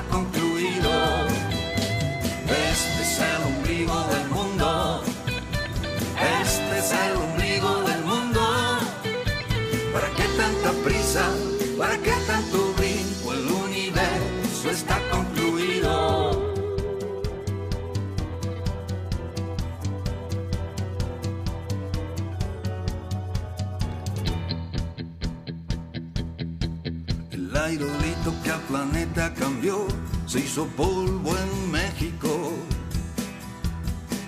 El rey de España otro mundo buscó y tropezó con México. Fugitivos de televisión sueñan siempre en México. Este es el ombligo del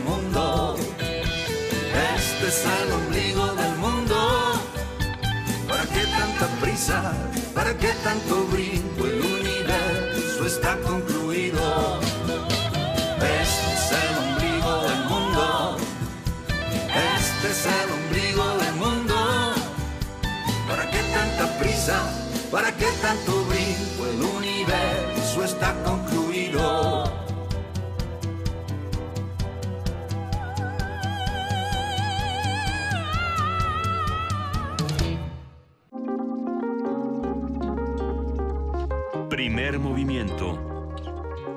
Hacemos comunidad.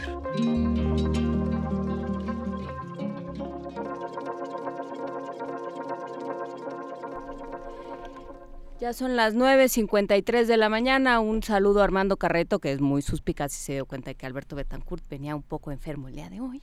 Poquito. Este, pero bueno, esperamos, ya, ya lo mandamos al, al encierro y a, este, y a la meditación y a la ingesta de fluidos varios. A ver si así mejora. A ver si así mejoramos todos. El país se siente un poco enfermo en los últimos días. Ha sido, han sido unas semanas bastante complicadas y, bueno, pues para todos los que planeen celebrar el día de hoy, que planeen celebrar de alguna manera, si es que hay algo que quieran celebrar, sea su mamá, sea lo que quieran hacer, pues hacer esta otra reflexión también, ¿no? Que es lo que se ha planteado en primer movimiento de no celebrar las violencias y ya con eso.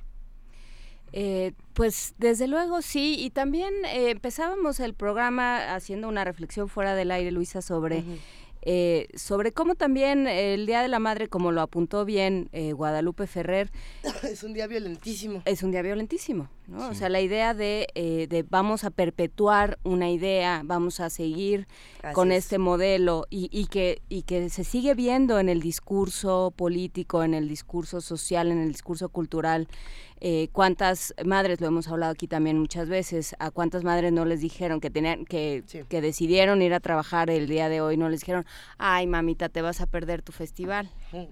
Ay mamita, ojalá no tuvieras que trabajar. ¿no? Así es. Porque las los hombres trabajan porque es la condición de los hombres y las mujeres tienen que trabajar.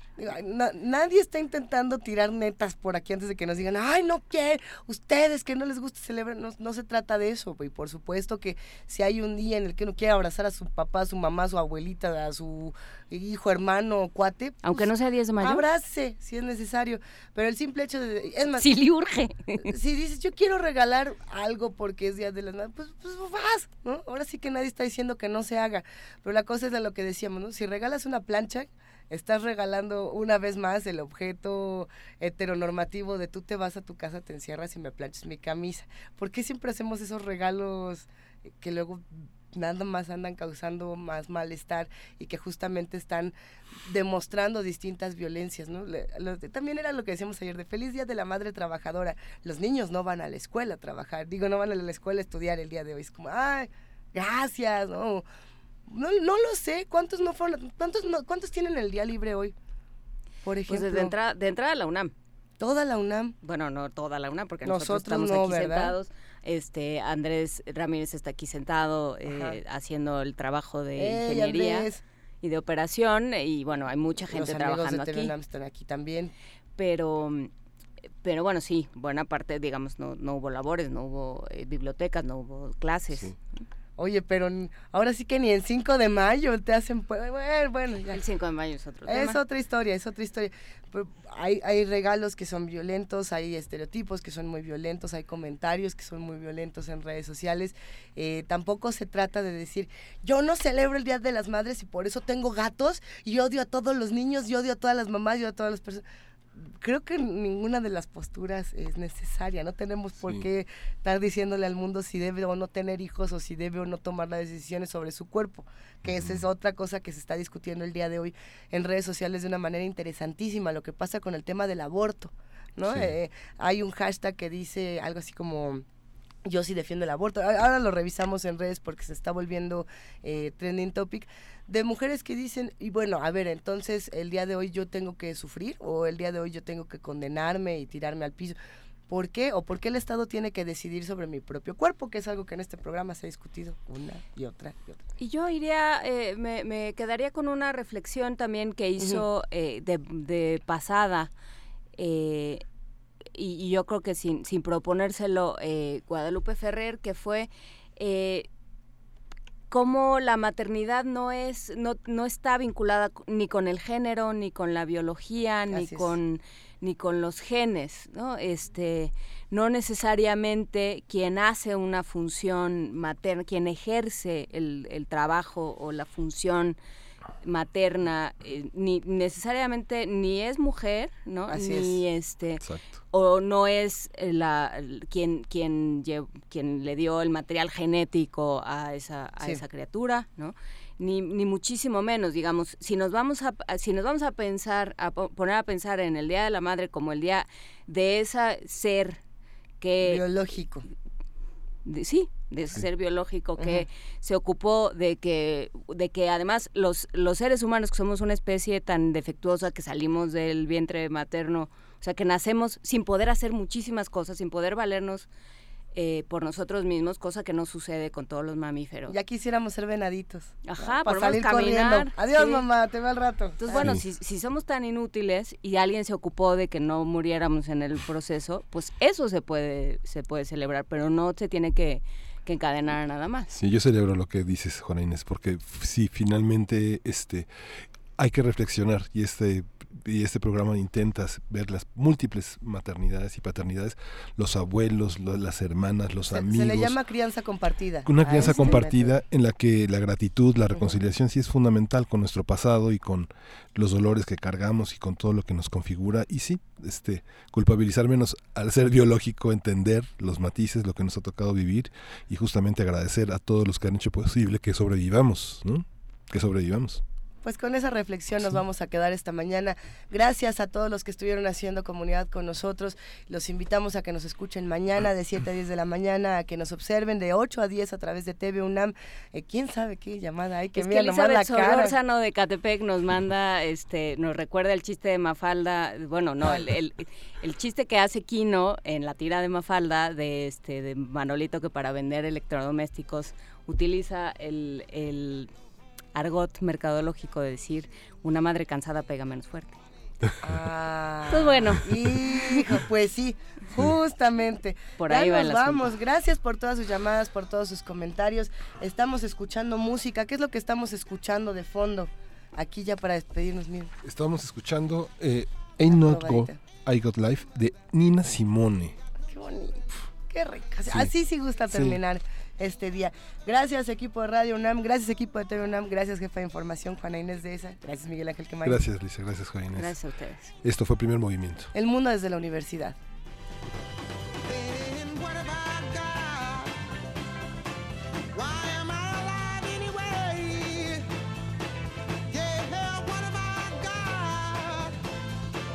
Nobody can take away.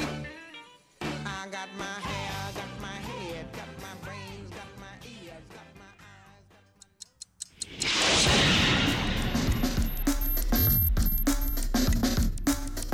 Radio UNAM presentó Primer Movimiento. El mundo desde la universidad.